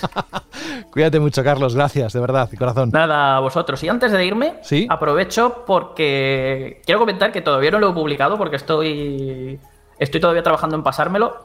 Pero la gente que esté muy atenta para cuando saque el análisis, bueno, el juego ya ha salido y se llama Ender Lilies, que es un juego para PC y Switch, un Metroidvania, que, en el que, que ya digo, ya, ya está a la venta estoy trabajando en poder terminarlo para traeros el análisis, pero es una, o sea, me está pareciendo una auténtica maravilla de los indies del año. Probablemente casi ninguno hayáis escuchado hablar de él, pero echadle un ojo porque uf, eh, ha salido una cosa aquí que cremita y yo creo que va a ser de las sorpresas del año. Venga, pues nos quedamos con ese buen consejo para terminar esta edición. Muchísimas gracias, Carlos.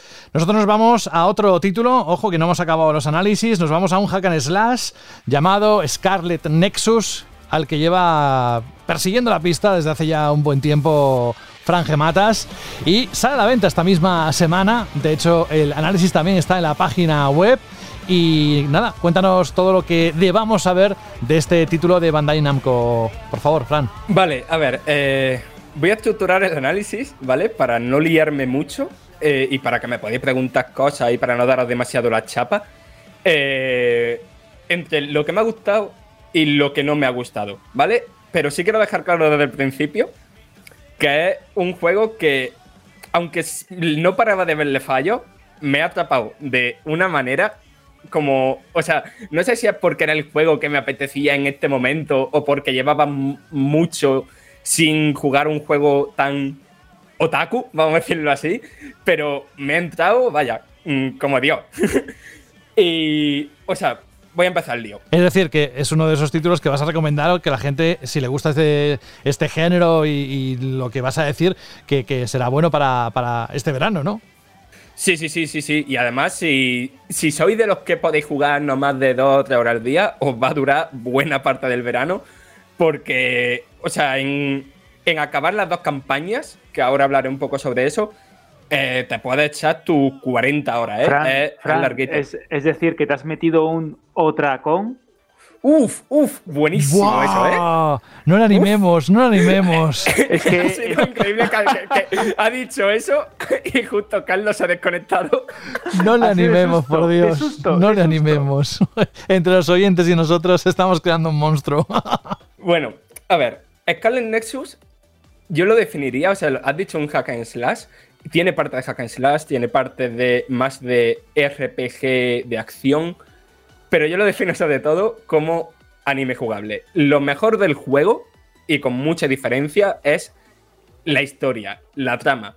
Es una trama totalmente de anime sonen, ¿no? Es decir, de estos animes pensados para adolescentes y que trata, por supuesto, em, temas que se tratan en, no sé, que siempre se han tratado en el género, desde Dragon Ball, ¿no? Pero sí trata temas mucho más profundos que tanto de la ciencia ficción como del cyberpunk.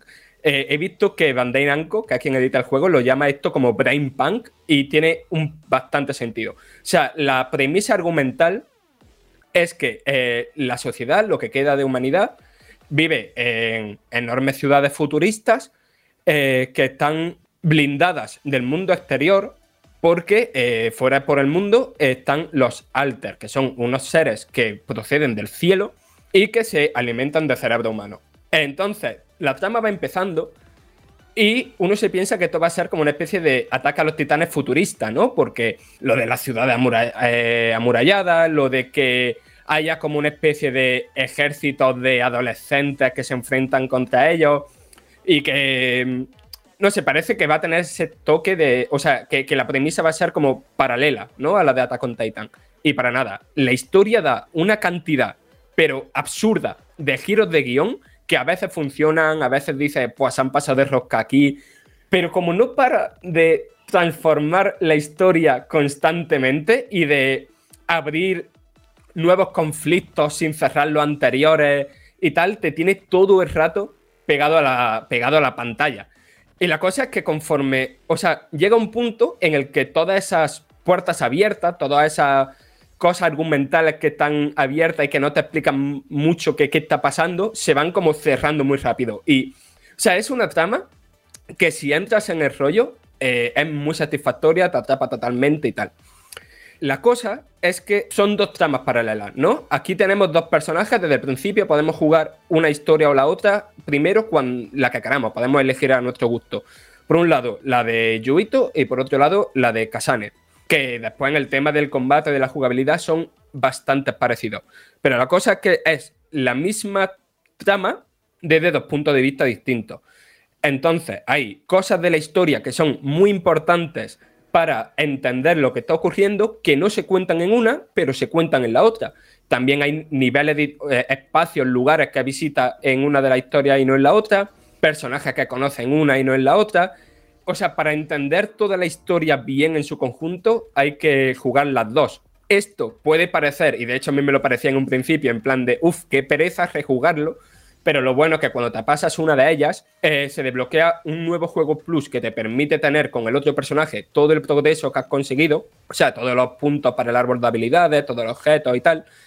Y entonces, eh, la segunda vez que lo juegas, el primer 70% del juego te lo haces a una velocidad de, de loco, vaya, te lo haces muy, muy rápido. Más allá de la historia, otra cosa que me ha gustado mucho es el combate, que sí, que es verdad que no es muy profundo, que de Hack and Slash, o sea, no se puede comparar con un Devil May Cry, ¿no?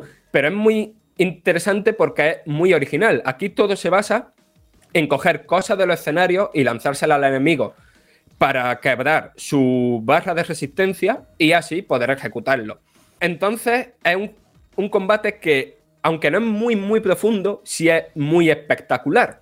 Porque claro, constantemente hay que si que si cubo volando, que si hasta haciendo ejecuciones con farolas, que si lanzando coches y dando espadazos para recargar la barra que te permite usar esos poderes.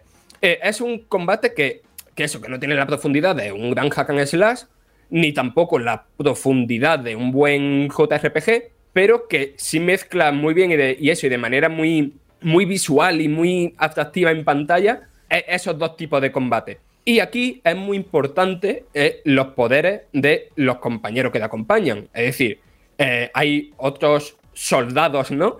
Que igual que tú tienes mm, poderes psicoquinéticos, pues ellos pueden tener poderes de fuego, de electricidad, de hacerse invisible, de, de teletransportarse. Hay un mogollón. Entonces, eh, a todo eso le da una profundidad al combate y algunos son totalmente necesarios para acceder al punto débil de cierto enemigo y para la exploración, que eso que le da mucho dinamismo y más espectacularidad todavía.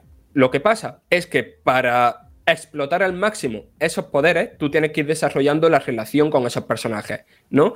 Y ahí entran eh, unos episodios de vínculo que hay en, que, a los que se puede acceder entre los intermedios de la campaña. O sea, la campaña se divide en capítulos y, entre cada capítulo hay un intermedio en el que tú estás en tu base y puedes charlar con la gente y tal. Entonces, un sistema que no llega a ser tan bueno como el de Persona 5, ¿no? Que iba poco a poco desarrollando la relación con los personajes, ni tampoco es tan cutre, porque a mí me pareció cutre, como el de Fire Emblem Three Houses, ¿no? Es un poco entre medias.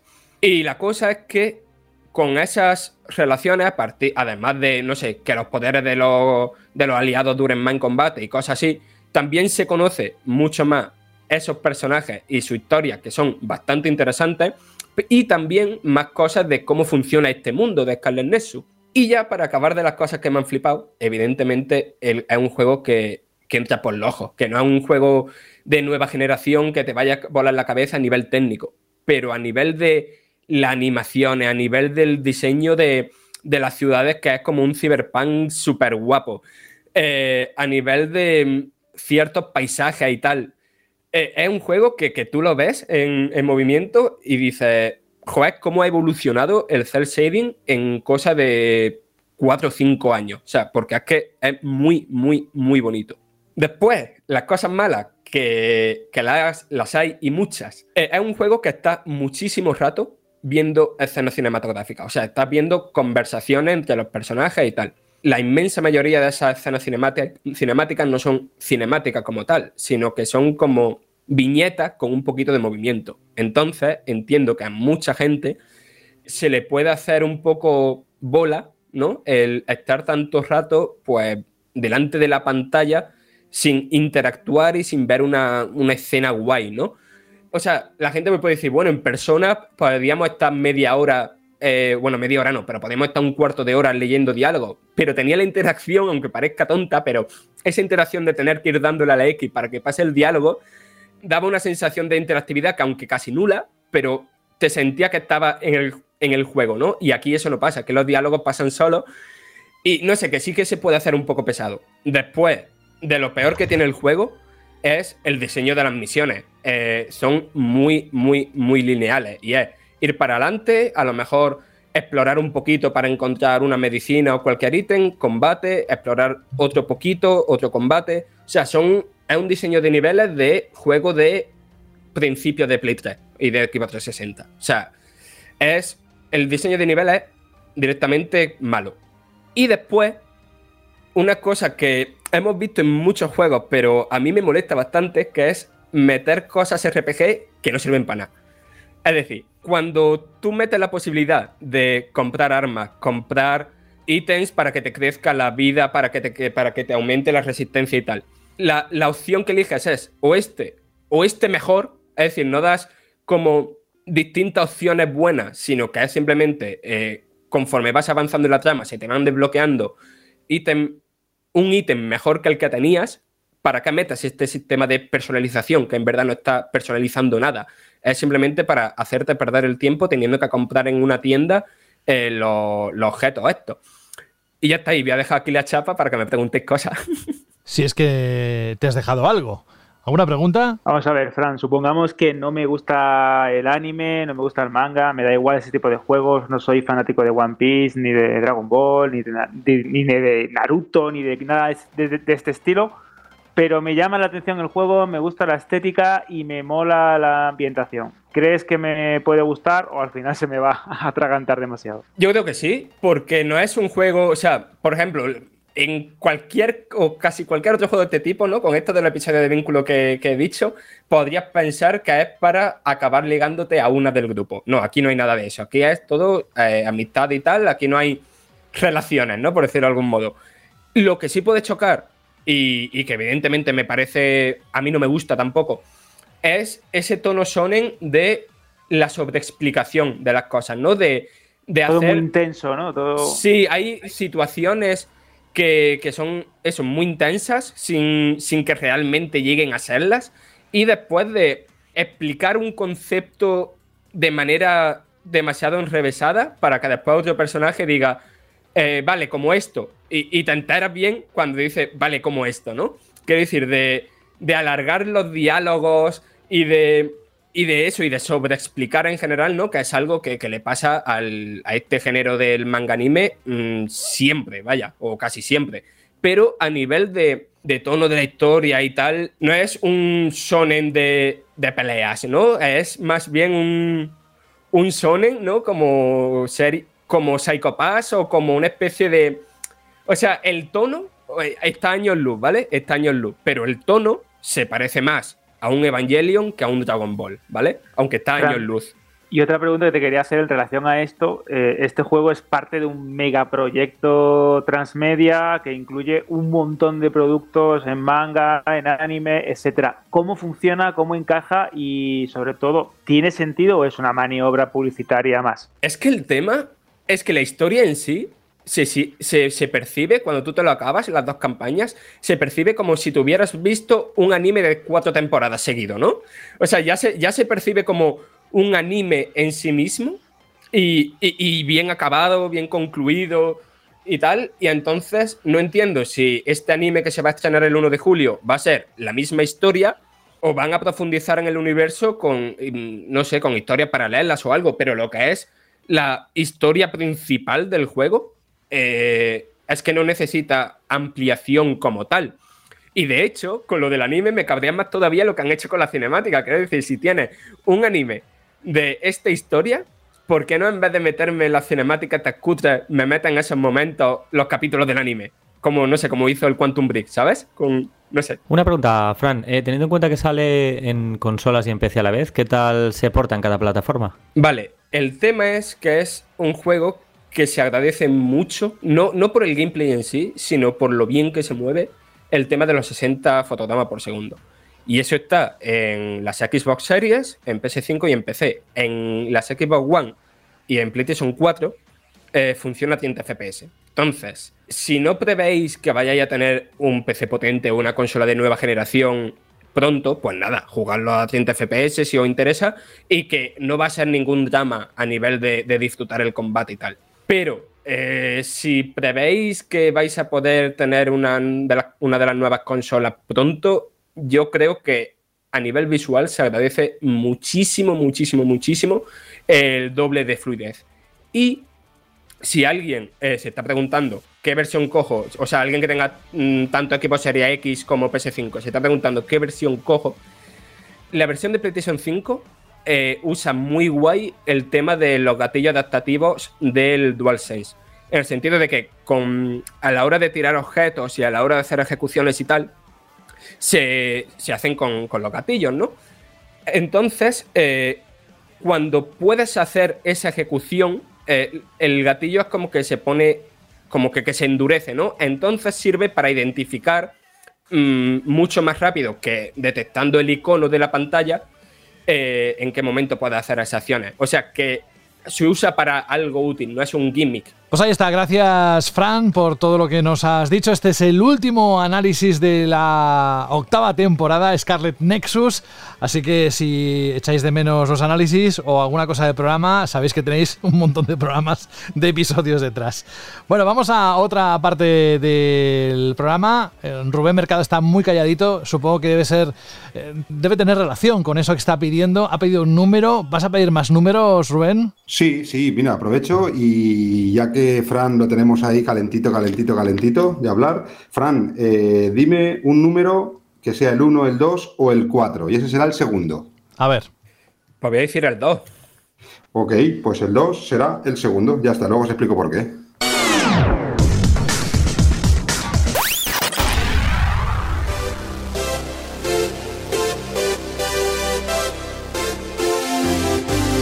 Ya os digo que se avecina un momento gordo, ¿eh?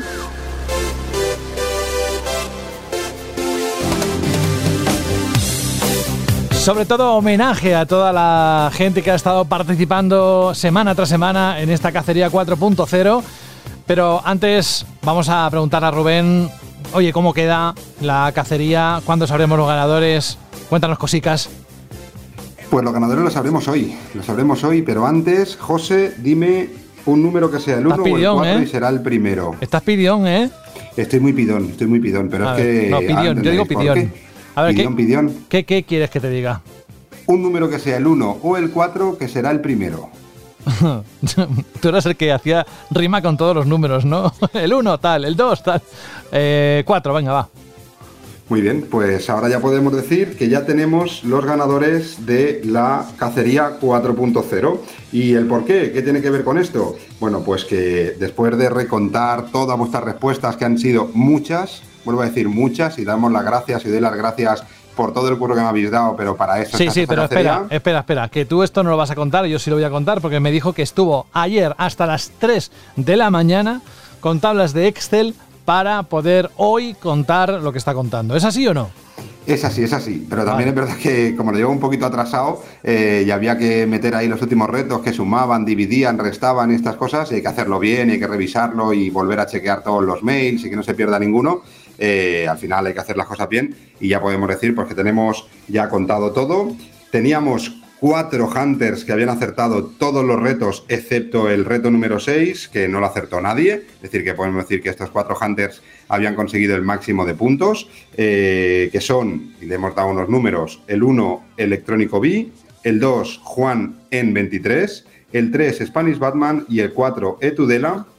Y siguiendo un poco lo que habéis ido escuchando, que hemos preguntado así de sorpresa a Carlos, a Fran y a José, pues cada uno de vosotros tenía este número que os he dicho y dependiendo del número que han escogido ellos y de la posición que hemos dicho claramente, pues ya tenemos eh, los tres ganadores o los tres eh, hunters ganadores de la cacería 4.0. Así Espera. que cuando quieras, José, no, no, no, espera, espera. Vamos primero, vamos primero, eso vamos a dejarlo para el final de lo que es la sección, porque vamos a mantener la emoción.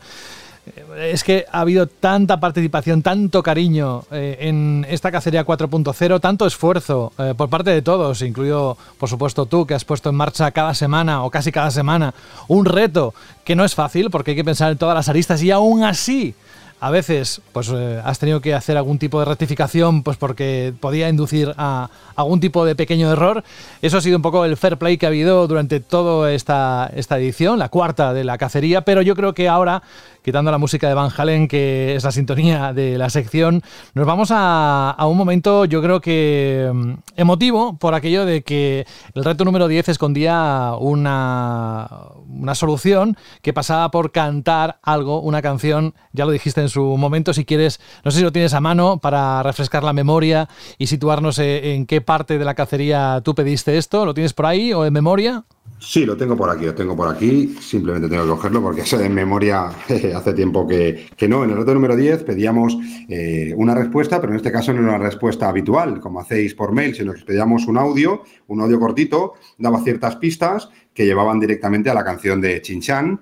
Y aquí eh, el reto en sí no era saber de qué canción estábamos hablando, que tenía su complicación, sino pues perder esa vergüenza, ya que estábamos utilizando todos los sentidos, que es lo que hemos intentado utilizar en esta cacería, eh, ya no solo de escribir, sino la vista, el oído, el olfato, todavía no sé cómo ponerlo, ya intentaremos meterlo en la cacería del año que viene, pero también queríamos escucharos, ¿no? Sois parte protagonista, yo creo que la gran parte protagonista de, este concurso sois vosotros, los hunters, los que han participado, sea en todos los retos o en alguno puntual, porque hay alguno que incluso en esta del Chinchan, eh, alguien que solo ha participado en este reto simplemente porque le apetecía, ¿no? Apetecía cantar.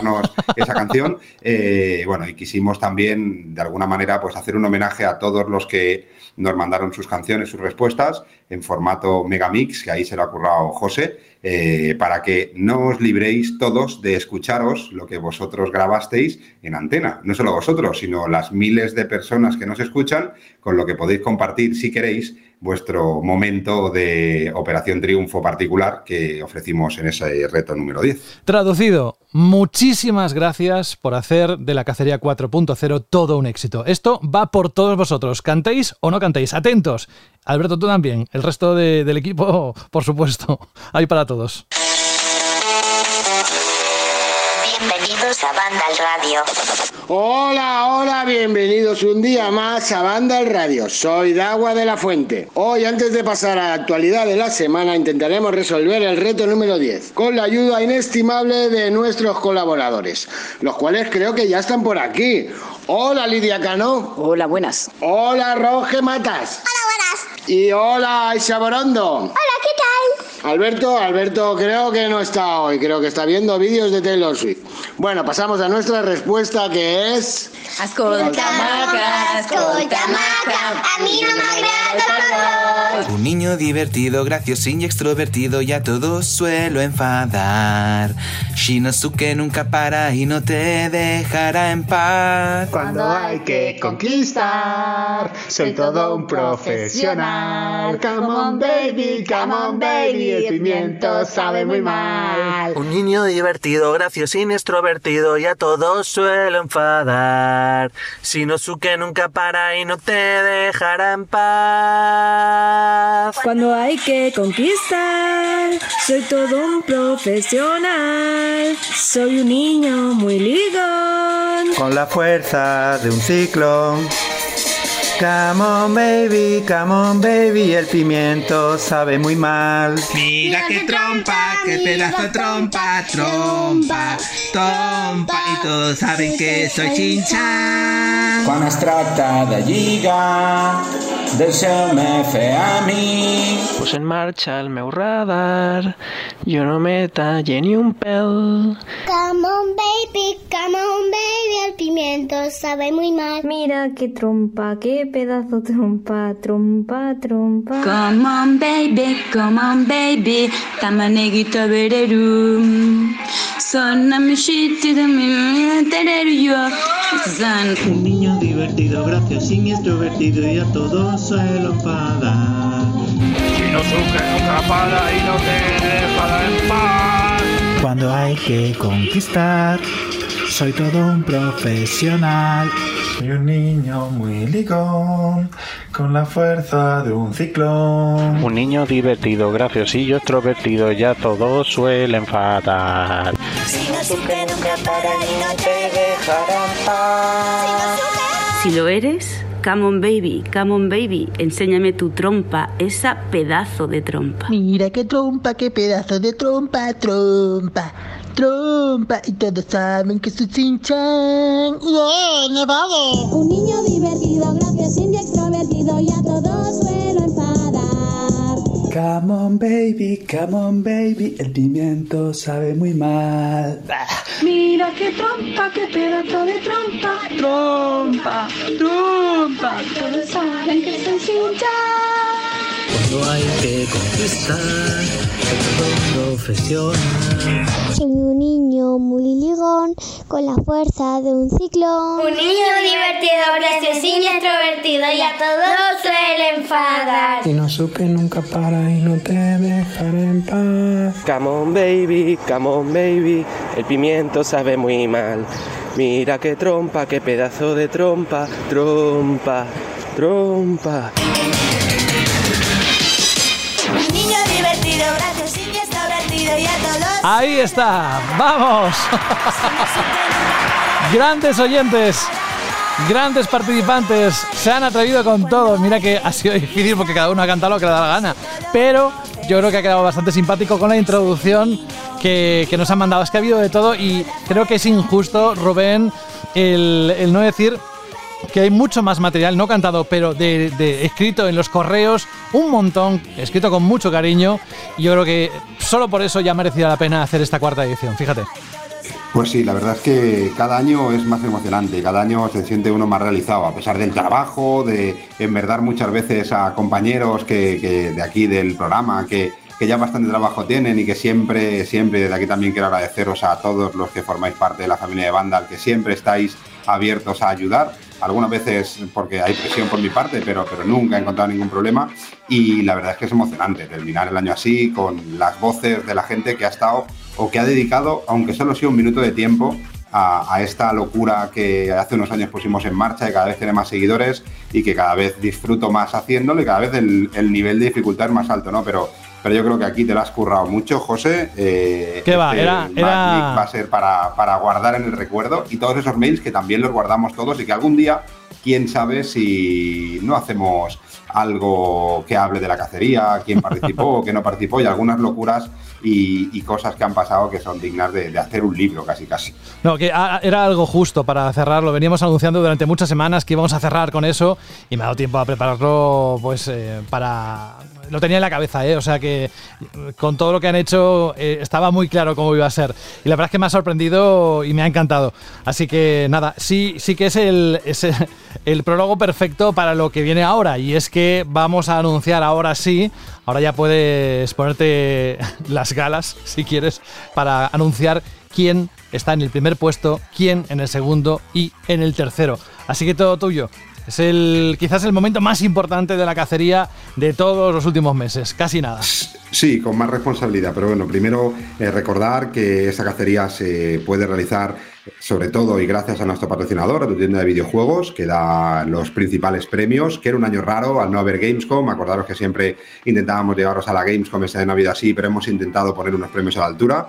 Y además se han unido pues empresas que han colaborado ciegamente, eh, nada más comentárselo, a que estos premios fueran los más grandes, como puede ser eh, FRT con sus auriculares, a Coach Media con más de 26 códigos digitales de juegos, eh, entre ellos pues Resident Evil Pilas y muchos otros más, a la gente de Meridian Games que nos eh, ha dado tres juegos, uno para, uno para cada uno de los ganadores de ese Song of Horror en cuanto salga al mercado, y Ubisoft que también nos mandó algunos juegos, algunas figuras en formato físico coleccionista, lo que hace que sea pues uno de los mejores concursos en cuanto, de las temporadas en cuanto a cantidad de regalos, porque bueno, tenemos además los premios principales, que era ese lote de más de 100 euros para el tercer clasificado, el lote de más de 250 euros para el segundo y ese Nintendo Switch Lite para el primero gracias a nuestro patrocinador. Y ya sin más, después de explicaros un poco cómo ha salido todo esto de las puntuaciones, en tercera posición... Espera, espera, espera, que tú necesitas esto.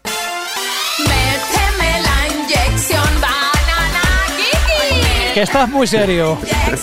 Hombre, estamos hablando en un momento serio y me pones el Banana Kiki. Es el último programa. Se rompen todos mis esquemas. Bueno, pues con este Banana Kiki... No, no, no, no, vamos a hacer con música. Es que me, digo, a ver qué cara pone. La lástima de esto es que no estás en el estudio como te tenía hace años y ver la, cara- la reacción que ponías cuando te tiraba algún tipo de efecto o música como esta. Venga, ahora, sí. Ahora sí que tengo la familia cerca, porque además no estoy en mi sitio habitual y me estaban mirando como diciendo, ¿qué haces? Porque me he puesto a bailar. Y dicen, ¿pero qué estás haciendo? ¿Tú de verdad que estás haciendo un podcast de videojuegos? Y sí, sí, me da igual.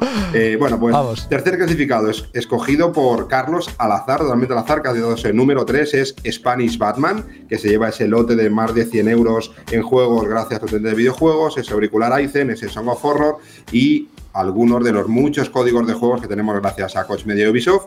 El segundo clasificado escogido por Fran, que ha dicho el número 2, es Juan en23, que se lleva ese lote de más de 250 euros gracias a nuestro patrocinador, más el Song of Horror, más el auricular Aizen de Ferretec, más algunos de los muchos códigos de los juegos. Y el número uno, el primero, que has dicho totalmente al azar, José, que has dicho eh, ese, ese número 4 Cuatro. que teníamos antes marcado. Y el ganador de la cacería de Banda al Radio 4.0 no es otro que el Tudela 2. Eh, que ha tenido esos 96 puntos como todos los demás, es decir, que aquí hay cuatro ganadores, lo que pasa que al final teníamos que poner esas puntuaciones para llevarse los premios. Eh, intentaremos que, que a Electrónico B, que ha quedado cuarto, pues también al haber tenido la misma puntuación, también tenga premio, con lo que casi casi podemos decir que los cuatro ganadores de la cacería de banda radio 4.0 son estos, pero el primero es el Tudela- el Tudela 2. Nos ponemos en contacto con vosotros directamente para pediros, pues eso, vuestros datos y estas cosas. Será algo totalmente privado, como, como tiene que ser, para haceros llegar pues esos, esos diferentes premios que tengan y las felicitaciones por haber participado y por haber conseguido ese casi pleno, que podríamos decir pleno, porque hay uno de los retos que no acertó nadie eh, en esta cacería, que creo que ha sido de las más difíciles y de las más complicadas hasta, hasta la fecha. Vamos a repasar ahora estos ganadores em, o ganadoras. No sé si hay alguna chica escondida de- detrás de los nicks estos, pero eh, para hacerlo fácil, si queréis, los que estáis ahí en esa lista, sabéis el método de contacto que es a través del correo radio.bandal.net para que nos deis los, los, los datos y nosotros os podamos hacer llegar todo lo que habéis ganado. Vamos a repetir eso y cuando acabes de decirlo, con tus manitas, eh, nada de enlatado, porque eso es muy fácil apretar un botón y aplaudir, vamos a aplaudirles a ellos y a todos los que han participado. Vamos a repasar esa lista de nuevo. Pues en tercera posición, Spanish Batman. En segunda posición, Juan en 23. Y en primera posición, el Tudela 2, sin olvidarnos de esa cuarta posición, que sería Electrónico B, que también ha tenido la misma puntuación. Libera tus manos, venga, un, dos, tres, vamos, muy bien, felicidades. Ahora sí que parezco el langui, ¿eh? porque estoy presionando el alt para poder hablar y al mismo tiempo dando palmas. Y así doblar una silla que es más baja, decir que en cualquier momento eh, me pongo a rapear y la liamos bien liada. Así que bueno, da igual. Me imagino la Ponme- ahora sí que es momento de poner el banana kiki mientras yo estoy aplaudiendo como si estuviera así de lado, así Sí. que parezco el de si ganamos y jugamos todos, ganamos todos, esas cosas. Pero bueno, nada. Oye, que felicidades y que un un placer burro. este año, tío. Sí, un poco burro, sí que sí. Kiki. Es que le encanta. Dios mío, eh, es el último programa, perdonadnos todo. Bueno, de- no tenemos nada más, ¿no? Por tu parte, ah, sí, tenemos algo muy importante que comentar como cada semana. Así que, ¿estás preparado? Estoy preparado. Méteme la pum pum. es, que, es que vamos. Eh, Yo creo que te gusta más. a ti no, no, mí, estoy ¿eh? por dejar de Pero, respirar, eh, no te digo más. Sí, lo he hecho por pero, ti. mi- pero mirar el vídeo, por favor. Porque es que la canción es como es. Pero Bueno. si veis el vídeo, sale. Se os quitan las ganas que- de vivir, sí. No, ha, ha sido el mejor. Yo creo que el mejor vídeo, los mayores cameos. Sale Freddie Mercury, sale Ayuso, Sí, sale sí. eh, el Que presidente sí. del gobierno, salen zombies. Es decir, es una cosa, algo. Yo creo que en, en mis mejores borracheras de jóvenes era menos raro que lo que se puede ver en ese vídeo. De jóvenes, ¿cuántos erais? ¿Cuántas versiones de Rubén Mercado había? Venga, vamos. Éramos muchos, muchos. Estamos desatados hoy, ¿eh? Venga, vamos a repasar como cada semana, la última vez que lo hacemos, pero es muy importante subrayar lo que ha dicho hace un momento, hace unos minutos Rubén. Eh, lo que es el formato de banda al radio, eh, la cacería 4.0 y muchas de las cosas que hacemos no serían posible si no fuera gracias a nuestro patrocinador, tu tienda de videojuegos.com, que además lo tenéis presente en la página web de Vandal. Y por supuesto, como decimos cada semana, echarle un vistazo tremendo, em, largo, durante tiempo, a su página web renovadísima, porque merece la pena por todo lo que el contenido y también por el continente, que se les ha quedado fantástico. Vamos a hablar de esas promociones que tienen durante estos días, así que empiezas tú con Alex Kidd, ¿no? Pues sí, eh, todavía le quedan algunas unidades de Alex in Miracle World eh, DX Signature Edition, es decir, la edición chula para PlayStation 5 y Xbox por solo 69,99. Que sepáis que es un juego que está vendiendo francamente bien y que esa Signature Edition es bastante complicada de encontrar, así que si queréis y os decidís por ella, ir directo a tu tienda de videojuegos.com y allí todavía encontraréis algunas unidades. ¿Veis? Esa es la típica información, la típica comunicación que ellos podrían poner a través de sus redes sociales, que les podéis seguir a través de Instagram y Twitter, a través de la cuenta arroba ttd videojuegos.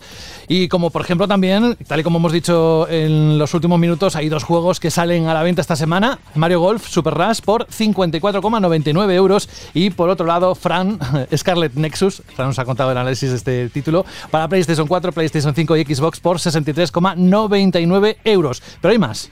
Sí, hombre, pues todos los lanzamientos y novedades que van a salir, que sabéis que podéis reservar con tiempo en videojuegos y aseguraros que lo vais a tener para Day One en vuestra casa. Y algunos de los ejemplos pues pueden ser, por ejemplo, Song of Horror Deluxe Edition por 33,99 para PlayStation 4, Pokémon Diamante Brillante y Perla Reluciente Edición Dual de Nintendo por 119,90, la Game Watch de The Legend of Zelda por 59,90, que ya me la he reservado, por supuesto, en de videojuegos, que hay que tenerla, y el Dungeons and Dragons Dark Alliance para eh, Day One Edition por 36,49 euros. Y eso es uno de los uno de los muchos ejemplos que vais a encontrar en tu tienda de videojuegos. Fácil, rápido, seguro y olvidaros ya de que si os vais a quedar sin, si no, vosotros lo reserváis, lo tenéis ahí guardadito y el día de lanzamiento lo tenéis en vuestra casa con total garantías de servicio y cualquier duda, cualquier cosa, pues eso, redes sociales propias suyas en las que podéis conectar y podréis saber más y preguntar más. Así que yo creo que no tienen ninguna excusa. Hay que ir a tu tienda de videojuegos.com y, y empezar a comprar. Eso es. Muchísimas gracias, Rubén. Te quedas con nosotros hasta el final, ¿verdad? Eh, venga, va, vamos, a, vamos a intentarlo. Venga, vamos a estar un ratito escuchando la cheerlist, que creo que Hoy viene- escucharon mi pregunta y te han fundido audios, así me gusta. Sí, sí, sí. Han venido potentes hoy para, para esta última edición.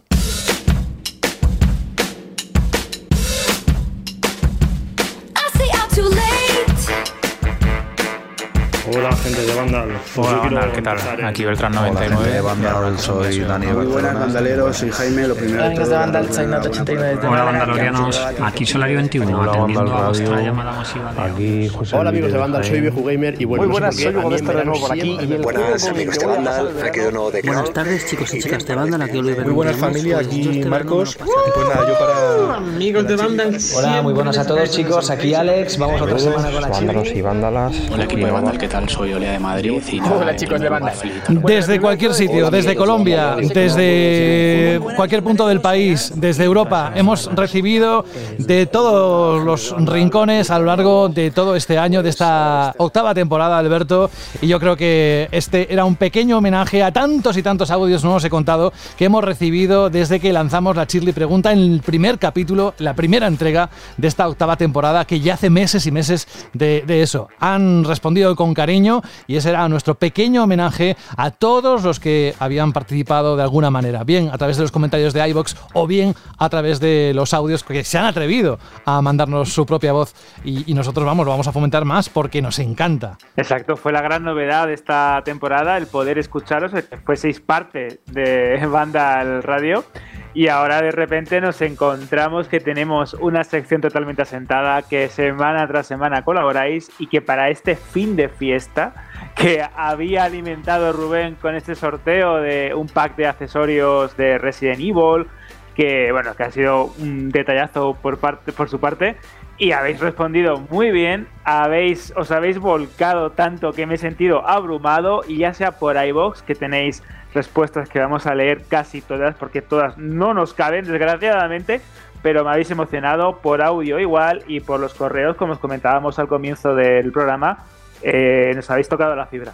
23 audios, récord histórico de cualquier edición de Banda Radio hemos recibido hoy, así que vamos a, mm, hacerlo ágil porque habéis querido estar con nosotros y sobre todo algo que vais a detectar enseguida y es que no habéis perdido la oportunidad, no la han perdido Alberto, de desearnos un feliz verano y agradecernos eh, el trabajo, cosa que es al revés, que nosotros agradecemos a todos ellos y a todos los que nos escuchan el estar ahí cada semana. Así que todo tuyo, primero eh, recuerda la pregunta que lanzaste y luego nos metemos de lleno. Pues sí, la pregunta era muy general, era el juego con el que ibais a pasar el verano o si nos recomendabais alguno con el que descansar estos meses se acercan ahora que aunque trabajemos, pues algún tiempo de ocio tendremos por encima. Y la verdad, vamos a comenzar por el comentario de Alex Vizcaíno Moreno, que dice, hola equipo en iVox, perdón, misión imposible, no me caben en 30 segundos todas las cosas que quiero deciros. Antes que nada, los deberes. La Shirley pregunta, para las vacaciones siempre es ideal tener una Nintendo Switch, y si sale un Zelda, pues no hay nada más que decir. Mi juego, mi recomendación y la saga que siempre es buena revisitar en época veraniega. Y ahora sí, quisiera daros las gracias por todos los buenos momentos que hemos vivido juntos, todos los chascos de L3 y la cantidad de risas que me habéis sacado. A Alberto, mi enhorabuena por su gran labor, energía y sentido a cada uno de mis mensajes. Mensajes que en algún momento han sido trending, como el ya mítico hacer un Jorge. Las felicitaciones, por supuesto, las amplío a todo el equipo donde cada uno de los miembros aporta valor con opiniones, información o análisis. Jorge, Sara, Carlos, Fran, Alberto, Rubén, mención aparte a la cacería, que es cremita. Por supuesto, todo perfectamente conducido por el gran José. Sois mi, refer mi referente en el mundo de los podcasts y como prensa de videojuegos por vuestra honradez, seriedad y respeto al consumidor. No Muchas cambiéis gracias. y volved pronto. Ah, se me olvidaba. Fran, ¿tú tienes alergia al arroz? Yo sí. Cada vez que lo como, se me llena la boca de granos. Bueno, bueno, ¡Buah! bueno. ¿eh? Este, este chiste de, de Fran. Mira, prefiero Banana Kiki, ¿eh? A ver cómo lo hacéis. Vamos.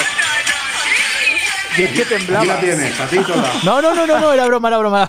No, no, solo faltaba que Eh, lo bueno, es dispararas que tú. ha sido- Ha sido brutal, ha sido brutal. Yo, que más risa me han hecho. Y mira que ya tenemos una buena colección de chistes de Fran. Vamos a continuar con Jorge López antes de escuchar unos cuantos audios que nos dice lo siguiente, buenas vándalos, este verano aparte de olor Mercurio a playa, todo el verano voy, y a- eh, perdón, todo el verano eh, eh, voy a ponerme a hincharme a espetos, ventajas de vivir en una ciudad playa, pues me pondré al día con la saga Kingdom Hearts que aún me quedan tres y lo iré compaginando con algún Crash Bandicoot y el Yakuza Like a Dragon para ir variando un poco. Un saludo y pasad buen verano. Vamos a continuar ahora con los audios de Gabriel, Víctor y Daniel. Hola gente de Vandal, pues yo quiero empezar el Judgment, que lo tengo ahí preparado, y jugar en familia al Tokio 2020, para machacar botones ahí y hacer unos piques sanos entre nosotros. Y aconsejar, si hay, aún alguien no lo ha jugado, el Horizon, que es buenísimo, y para jugar en, familia, en grupo, amigos, lo que sea, el Sackboy. Me parece un juego muy divertido. Venga, buen verano a todos. Hasta luego. Hola Vandal, ¿qué tal? Aquí Beltrán99 y ahora que os enviase un audio porque desde la tercera temporada que os escucho. Y bueno, primero que todo agradeceros por el super programa que hacéis. Siempre os escucho conduciendo o mientras hago las tareas de casa y me hacéis pasar un muy buen rato. Y bueno, respecto a la Chirly pregunta, ahora mismo estoy jugando al Ratchet Clank. A mí también me lo vendió Carlos con su análisis, que es un super crack. Y después de este estoy esperando al remake del Zelda, a la Skyward Sword.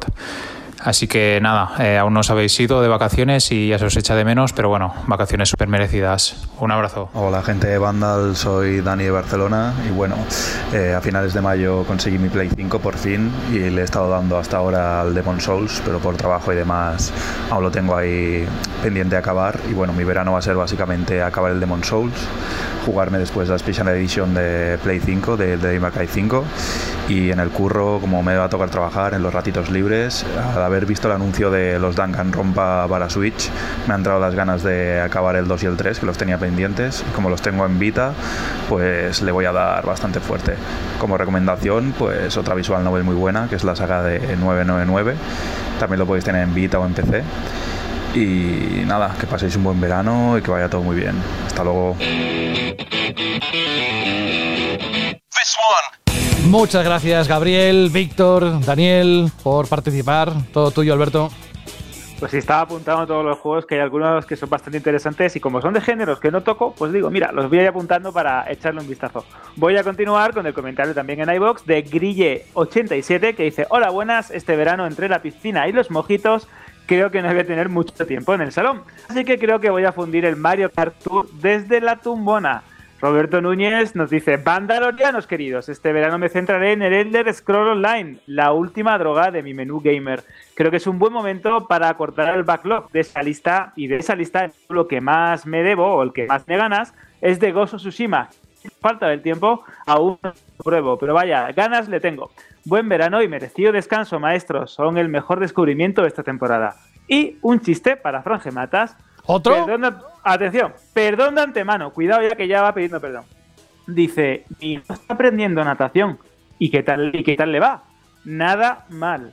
Bueno, bueno. Uf, uf, uf, uf, uf. Muy top, muy top. Sí, sí, sí, sí, sí, sí, sí, sí, No sé si O entre sea, yo cuando digo uff, no lo digo como mal, lo digo como Sí, bien, sí, bien, no, bien. no, que, que crema. O sea, para ti es crema eso.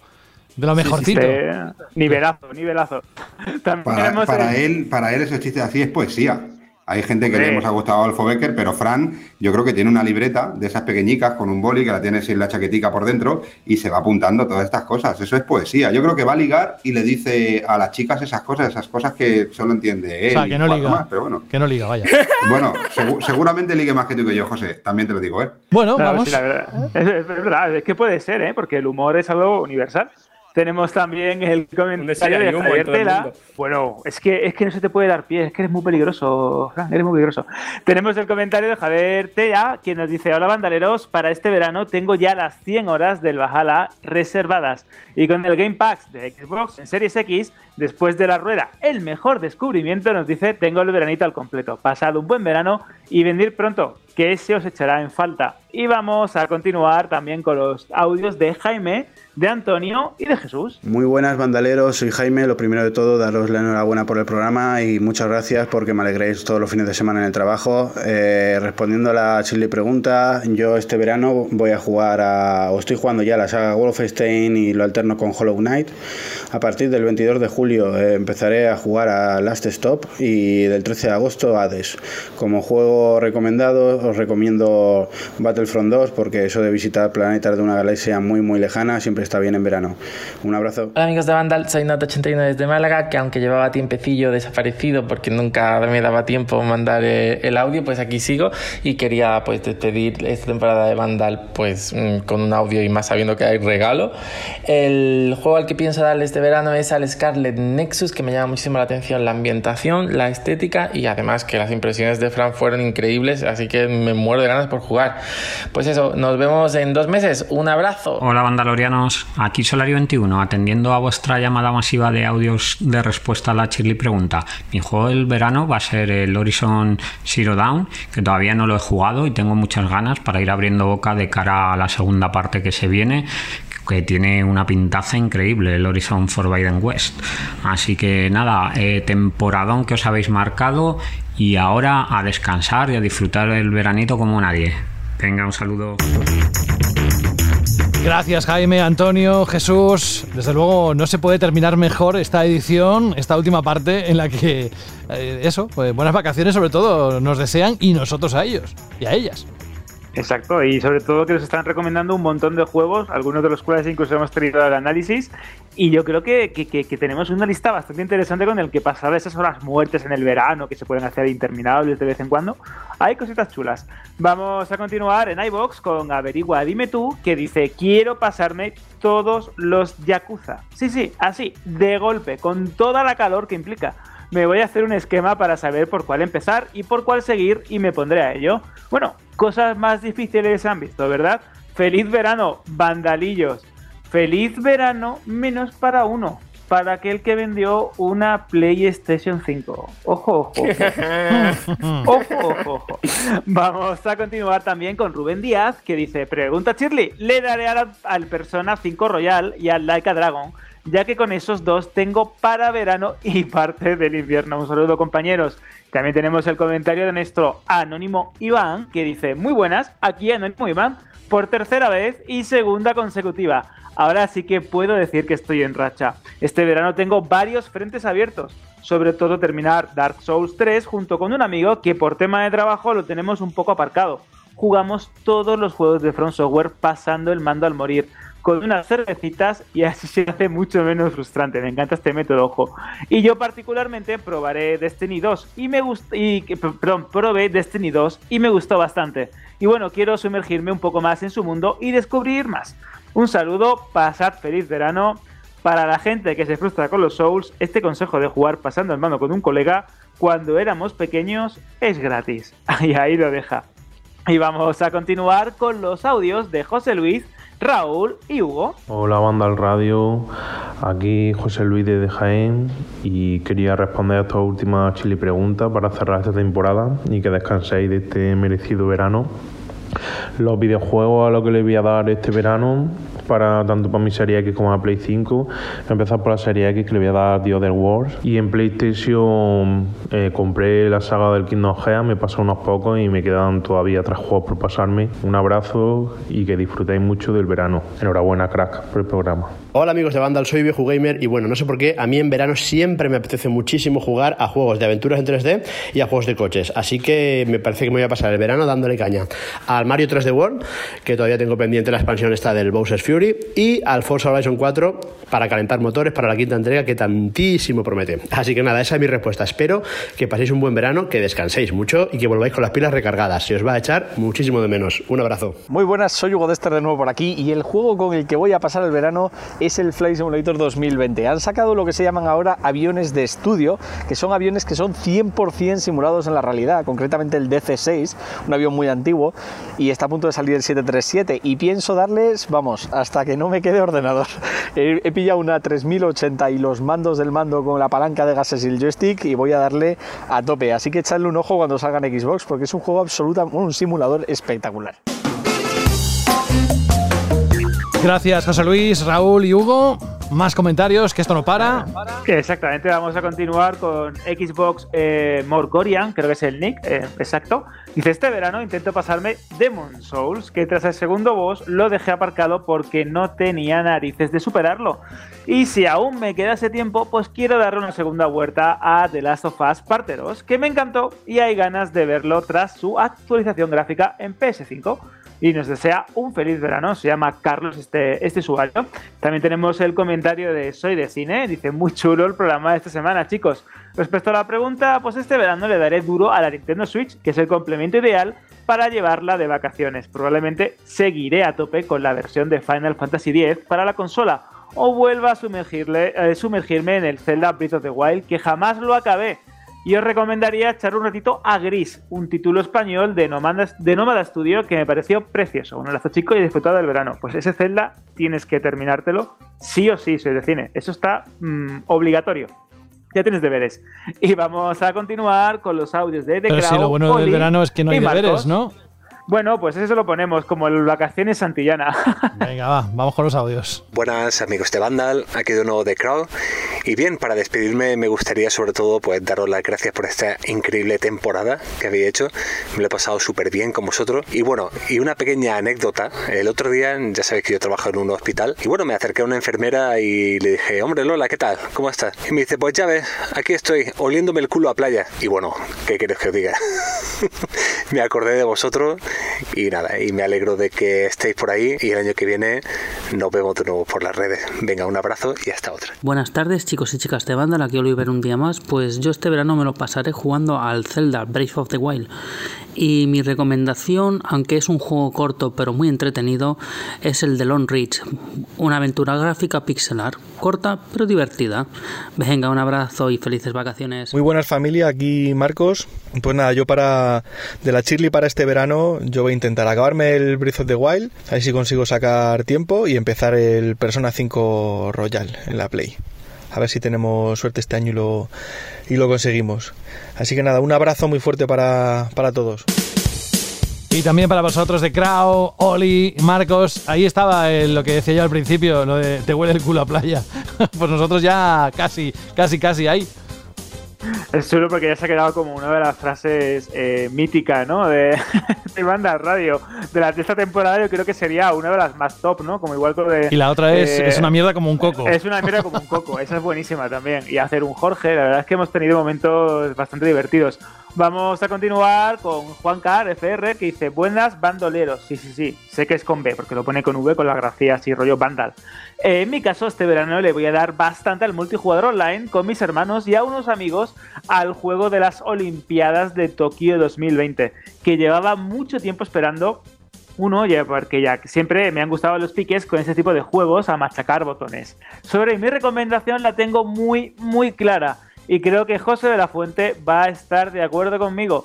El juego que recomiendo y que para mí ese es el, es el GOTI y el mejor juego que ha hecho Ubisoft jamás es Immortal Phoenix Rising. Hombre. Los que os gustó el Breath of the Wild ya estáis tardando ya que desde que desde ese Zelda ningún juego me ha absorbido tanto como este. Y dicho esto, os Estoy de deseo acuerdo. unas felices vacaciones. Estoy de acuerdo, Alberto, pero tanto como decir, es el mejor juego que ha hecho Ubisoft, es decir, mucho, ¿eh? A mí me encantó y por eso lo Bastante. hice y, no, y lo volvería a recomendar, sobre todo para estos meses de verano, pero el mejor, el mejor, eh, bueno. Bueno, uno de los mejores, uno- o uno de los mejores de los últimos años, porque es verdad que ha gustado a muchísima gente, ¿eh? todo, casi todo el mundo Sí, que sí. lo prueba sí. se queda enganchado y le gusta pues, el estilo artístico, el planteamiento de mundo abierto. Bueno, Mm. es un juego que, que atrapa. Vamos a proseguir con el, post también en iVox de Adrián Espinosa, que dice: Hola, Vandalorians. Respondiendo a la siguiente pregunta, este verano le voy a dedicar y disfrutar tranquilamente jugando a Final Fantasy VII Remake Intergrade. Le tengo muchas ganas, ya que por fin voy a poder, voy a poder controlar a mi personaje favorito de Final Fantasy VII. Me he propuesto completarlo al 100% y sacarme el trofeo de platino. Un abrazo a todos. Pues mucha suerte Adrián porque es un juego que le vas a sacar partido. Y vamos a continuar con los audios de Mac, Alex y si no me equivoco, eh, Guille. ¡Woohoo! Amigos de Vandal, siempre me sacáis una sonrisa, una felicidad y me ayudáis a desconectar después de escuchar vuestro podcast. Yo jugaré este verano al Sea of Thieves y espero que vosotros juguéis a un juego que os haya- ayude a pasarlo bien, divertiros y desconectar.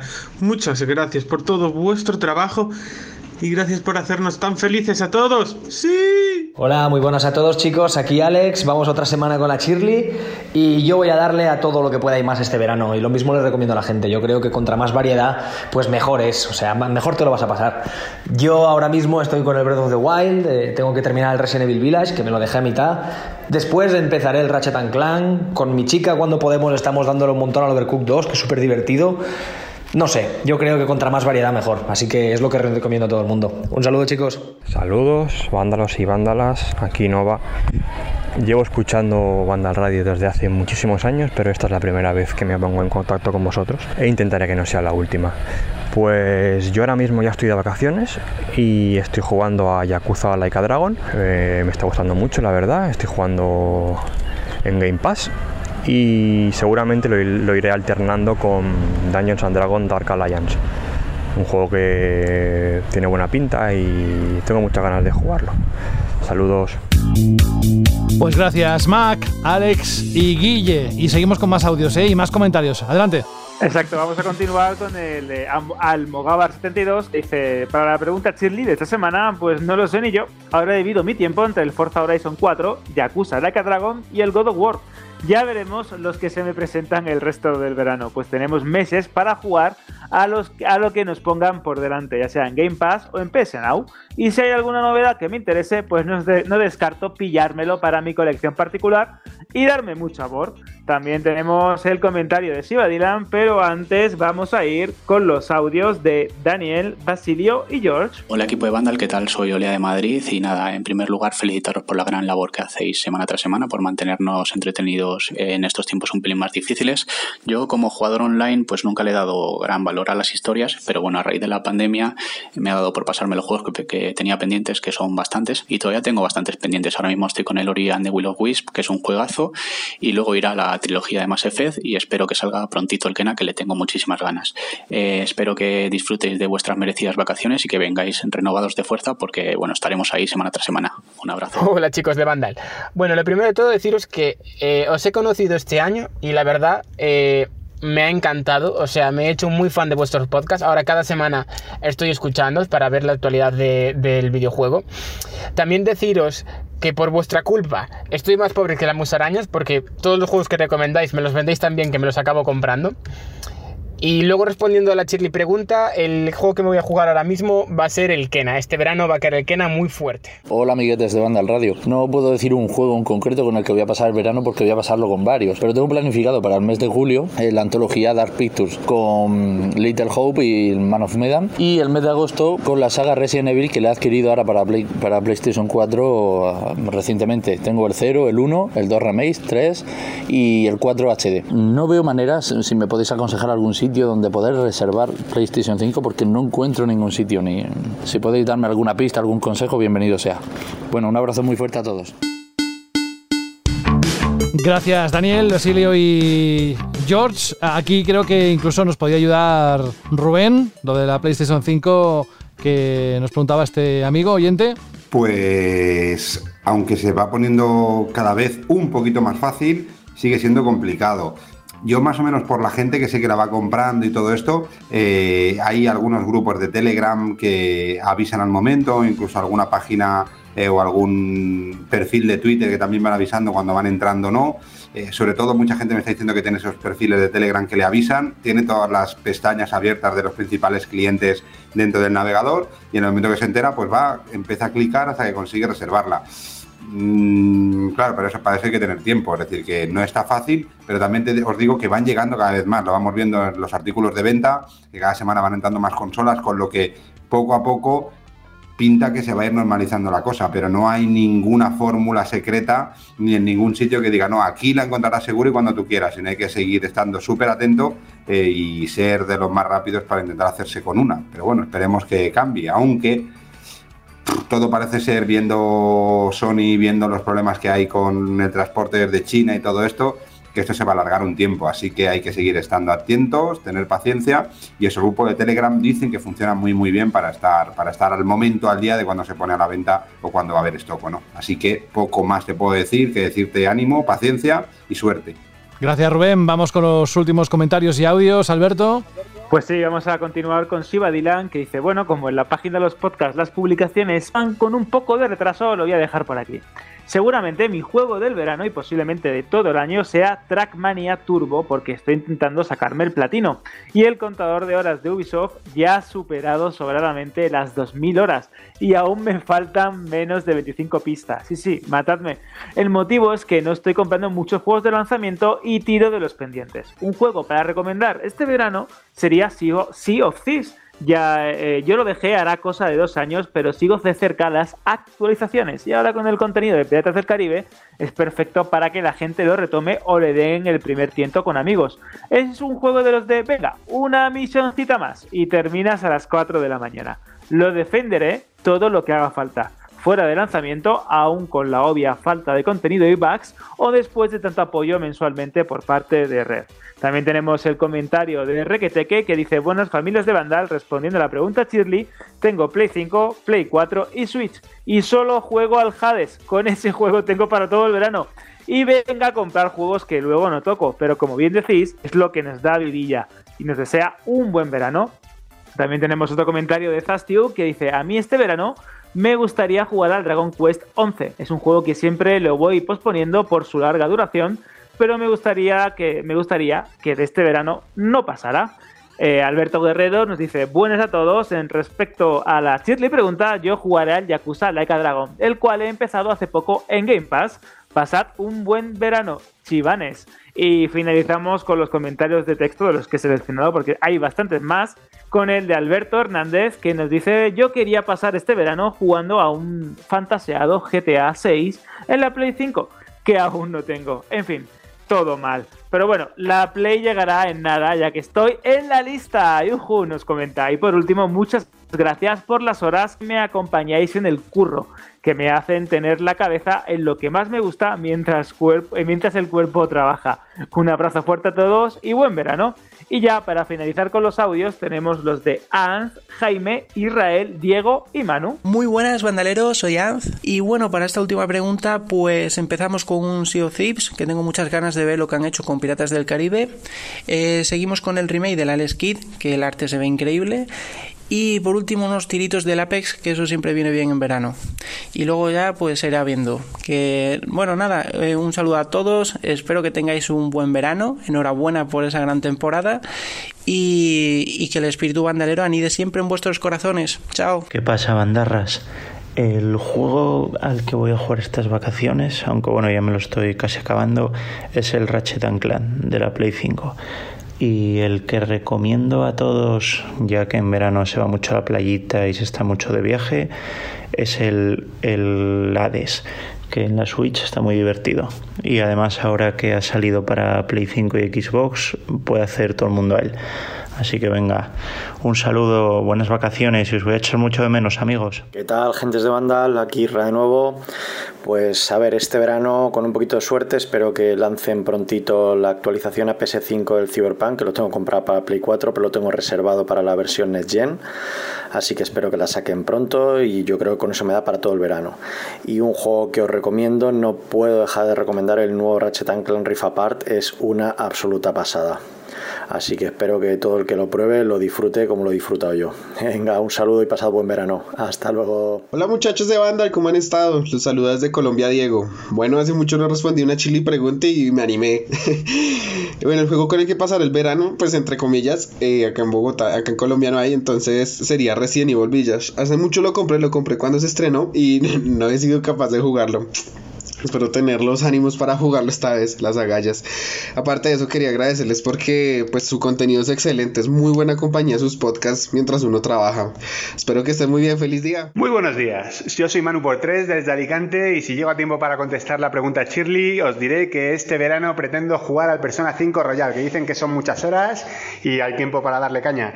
Y en cuanto a retro, voy a darle un poquito al Ghosts and Ghosts de Mega Drive, a ver si algún día consigo pasármelo del todo. Y nada, simplemente despedirme de vosotros desearos que paséis unas felices vacaciones y que volváis muy pronto en la nueva temporada, porque os habéis convertido en parte de la familia, amigos, que no sabemos ya vivir sin vosotros. Un abrazo.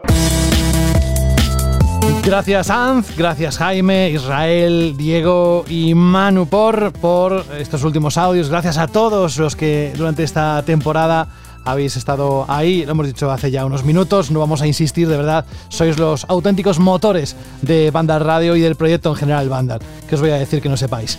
Em, vamos a cerrar ya lo que es la Chirly pregunta, esta Chirly sección, con el afortunado o la afortunada que se va a llevar eh, ese premio que anunciamos la semana pasada, más de, improviso.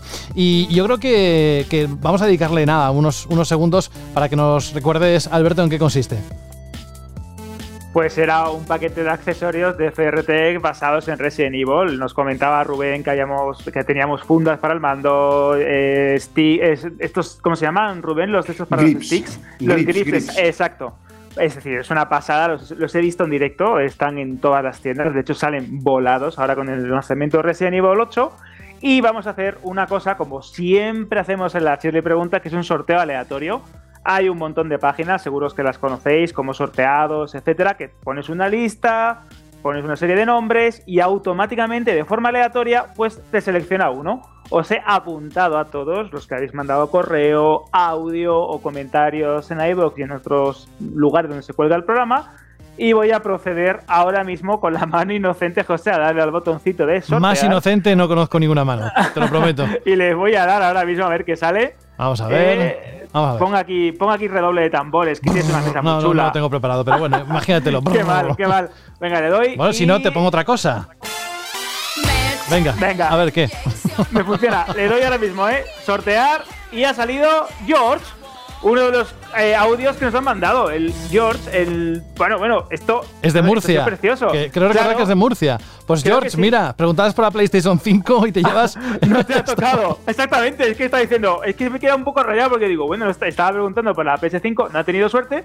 Pero bueno, tienes ya ahí un pack de accesorios de Resident Evil. Toma ya. Además, directamente de parte de Rubén, que ha sido el, eh, gracias a él el que tengamos este, este último regalo inesperado para cerrar la temporada de Banda Radio.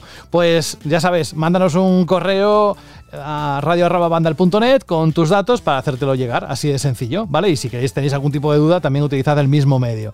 No vas a lanzar una chirly pregunta para la próxima semana porque no hay programa para la próxima semana, pero oh. venga, uno por uno, que nos queda ya poco tiempo. Vamos a empezar por ti mismo, Alberto González. Muchísimas gracias, pasa un gran verano, te lo mereces y en unas semanas volvemos a conectar, pero prométeme que vas a desconectar mucho. Te lo prometo y eso, agradeceros a todos, tanto a los compañeros como a ti, José, por un un, programa y una temporada igual de buena o incluso mejor que otras que hemos tenido anteriormente y preparando fuerzas, recargando pilas y ya pensando en la siguiente temporada de Banda al Radio. Aprovechar el verano, leer, jugar, descansar y desconectar un poquito que ya que parece que va llegando la verdadera normalidad en nuestras vidas. Así que un fuerte abrazo.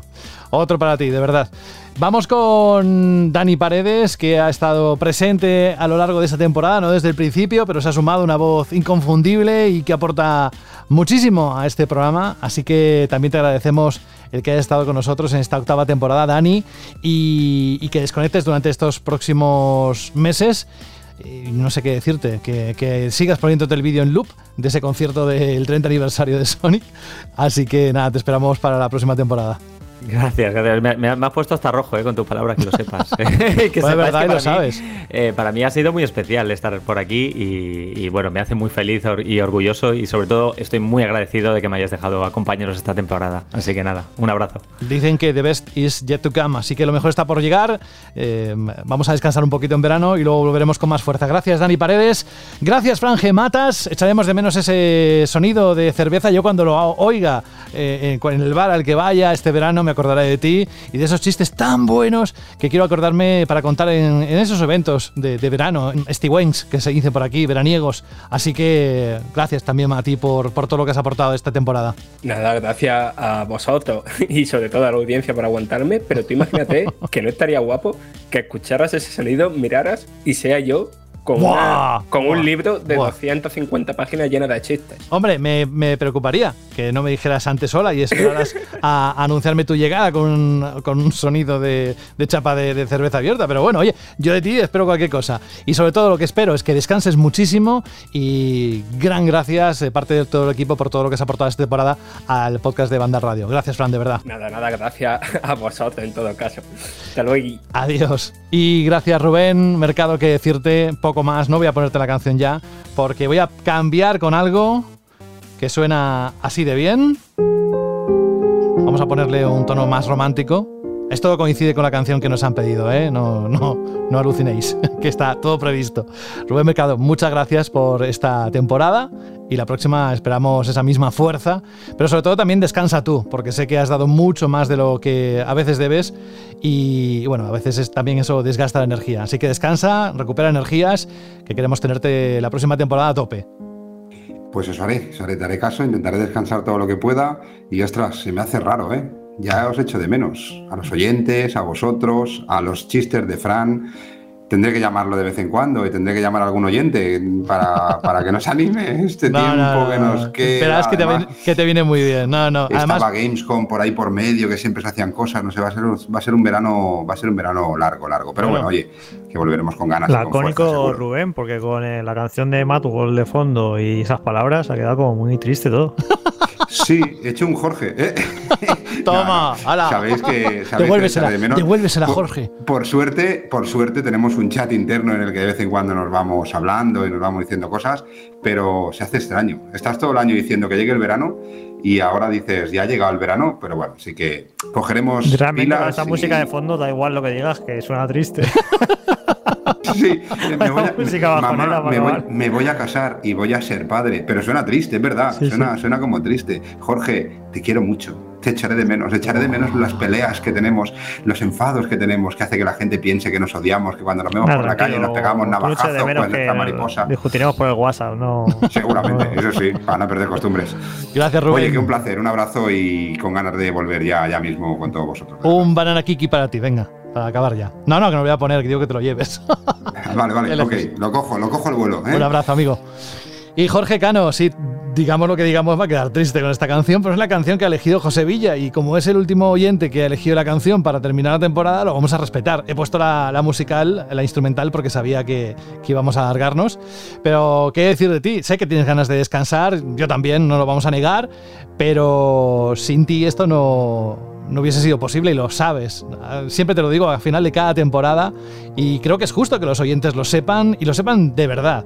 Que, que Jorge Cano, con su vinagrismo o su no vinagrismo, con sus frases, etcétera, hace posible cada semana que se haga este, este banda radio. Sin él no sería posible. Así que gracias por tanto aportado. Eso no es así. Eh, existiría ah. banda radio, sería diferente. Eh, sería, todo con banana kiki. mejor o peor. Pero por supuesto que Banda Radio existe, como va a seguir existiendo con Jorge o sin Jorge, porque a lo mejor en el futuro pues yo dejo de estar en Banda Radio, pero Banda Radio ya es una marca, es una seña y la hace un equipo de gente y va a seguir para adelante, así que no, eso de que no existiera sin mí, eso no es así. No, digo, al menos el formato, lo que hemos construido. Sí, mi gilipolleces, tal. ¿Te has dado cuenta que está en un hospital? ¿Te has dado cuenta que está en un hospital un oyente de Crow ha escuchado a una compañera decirlo y, y, le ha llevado a ti? En fin, por eso traigo, momentos. Traigo, traigo, la voz del, traigo la voz del pueblo. Al, yo pensé que las cosas las digo por decir, joder, si son dichos populares. Sí, sí, no, a mí me sorprende. Si te lo digo es porque yo no las he escuchado. Lo que pasa que lo bonito es que, como vivimos en diferentes zonas de España, pues evidentemente los dichos son diferentes de Madrid a, Málaga y Cataluña y cada, en cada sitio tenemos nuestras palabras, nuestras expresiones y me parece... Y conocerlas y mezclarlas, a mí me parece súper bonito. Bueno, pues lo dicho. Eh, gracias, Jorge, por tantas cosas y nos volvemos a encontrar en unas semanas. Descansa, juega, disfruta, haz lo que quieras, lee, que sé que es una de tus pasiones. Y vamos a acabar con Matt Wall. Así que un abrazo, amigo. Y Bercine, que esta película, esta, canción, hay gente que la, recuerda, la conoce por el trailer del, del Gears of Wars, pero yo por Donnie Darko, que es mm. una peli que, me flipa. Así que nada, un abrazo a todos los oyentes y disfrutad mucho del verano, que nos lo hemos ganado todos. Así que nada, un abrazo. Otro. Que de verdad con esta música, con este piano de fondo. De hecho, Matt Wall nos la ha pedido José Villa a través de un correo que decía, hola bandaleros, pido la canción de Matt Wall de Gary Jules, ya que este mundo está un poco loco en algunos asuntos. Guiño, guiño, pone, un saludo, sois unos cracks y dais mucha vidilla y alegría los viernes. Pues lo mismo te decimos, José, gracias por estar allá al otro lado. Y tal y como decía hace un momento el mismo Jorge, esta canción, Matt Wall, en un principio, la primera vez, la original, fue interpretada por la banda británica Tears for Fears en su álbum debut The Hearting. Se lanzó en 1982 y fue su segundo sencillo, pero fue en 2001 cuando Michael Andrews y Gary Jules grabaron una versión para la banda sonora de la película Donnie Darko y dos años después se utilizó en la campaña de promoción del videojuego Gears of War en Xbox 360 que a mí personalmente ese juego me ha llevado a estar sentado hoy aquí, os lo aseguro. A diferencia de la canción original, esta versión usa pues, el estilo balada, es mucho más lenta, y en fin, voy a aprovechar estos últimos segundos para deciros que esta temporada 8, al igual que parte de la séptima, ha pasado por unos meses muy locos, donde hemos perdido mucho todos, todos, a causa unos más, otros menos, a causa de la pandemia, donde hemos vivido momentos muy locos con el lanzamiento de Xbox Series X y S o el lanzamiento de PlayStation 5 y vosotros y vosotras habéis sido testigos de, de eso. Nos habéis acompañado en un momento muy importante de la industria del videojuego. Y además esperamos que este pequeño grupo de locos que han hecho durante 42 semanas banda al radio os haya ayudado a informaros y a entreteneros en este cada vez más loco mundo de los videojuegos. Os prometemos que solo esa era nuestra intención principal. Os deseamos un feliz y loco verano, que juguéis un montón, que descanséis otro tanto y el próximo viernes 27 de agosto volveremos como cada año con la Gamescom abriendo Banda al Radio en su novena y loca, espero, novena temporada. Un gran abrazo de José de la Fuente, vuestro amigo. Hasta dentro de poco. Feliz verano.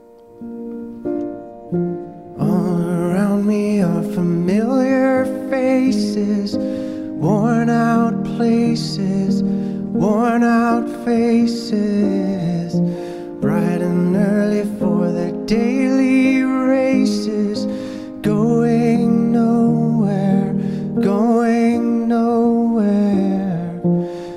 Their tears are filling up their glasses, no expression, no expression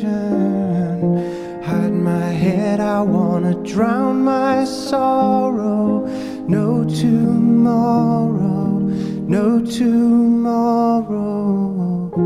And I find it kinda funny, I find it kinda sad. The dreams in which I'm dying are the best I've ever had. I find it hard to tell you, I find it hard to take. When people run in circles, it's a very, very mad world. Mad world. Children waiting for the day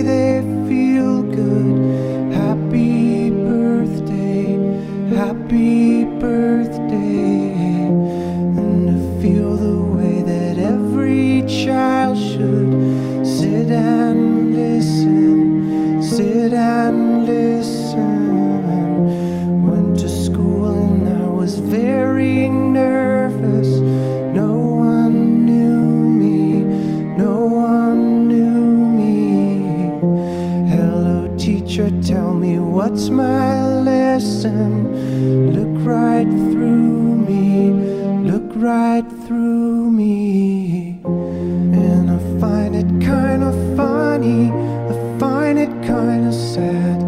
The dreams in which I'm dying are the best I've ever had. I find it hard to tell you, I find it hard to take. The people run in circles, it's a very, very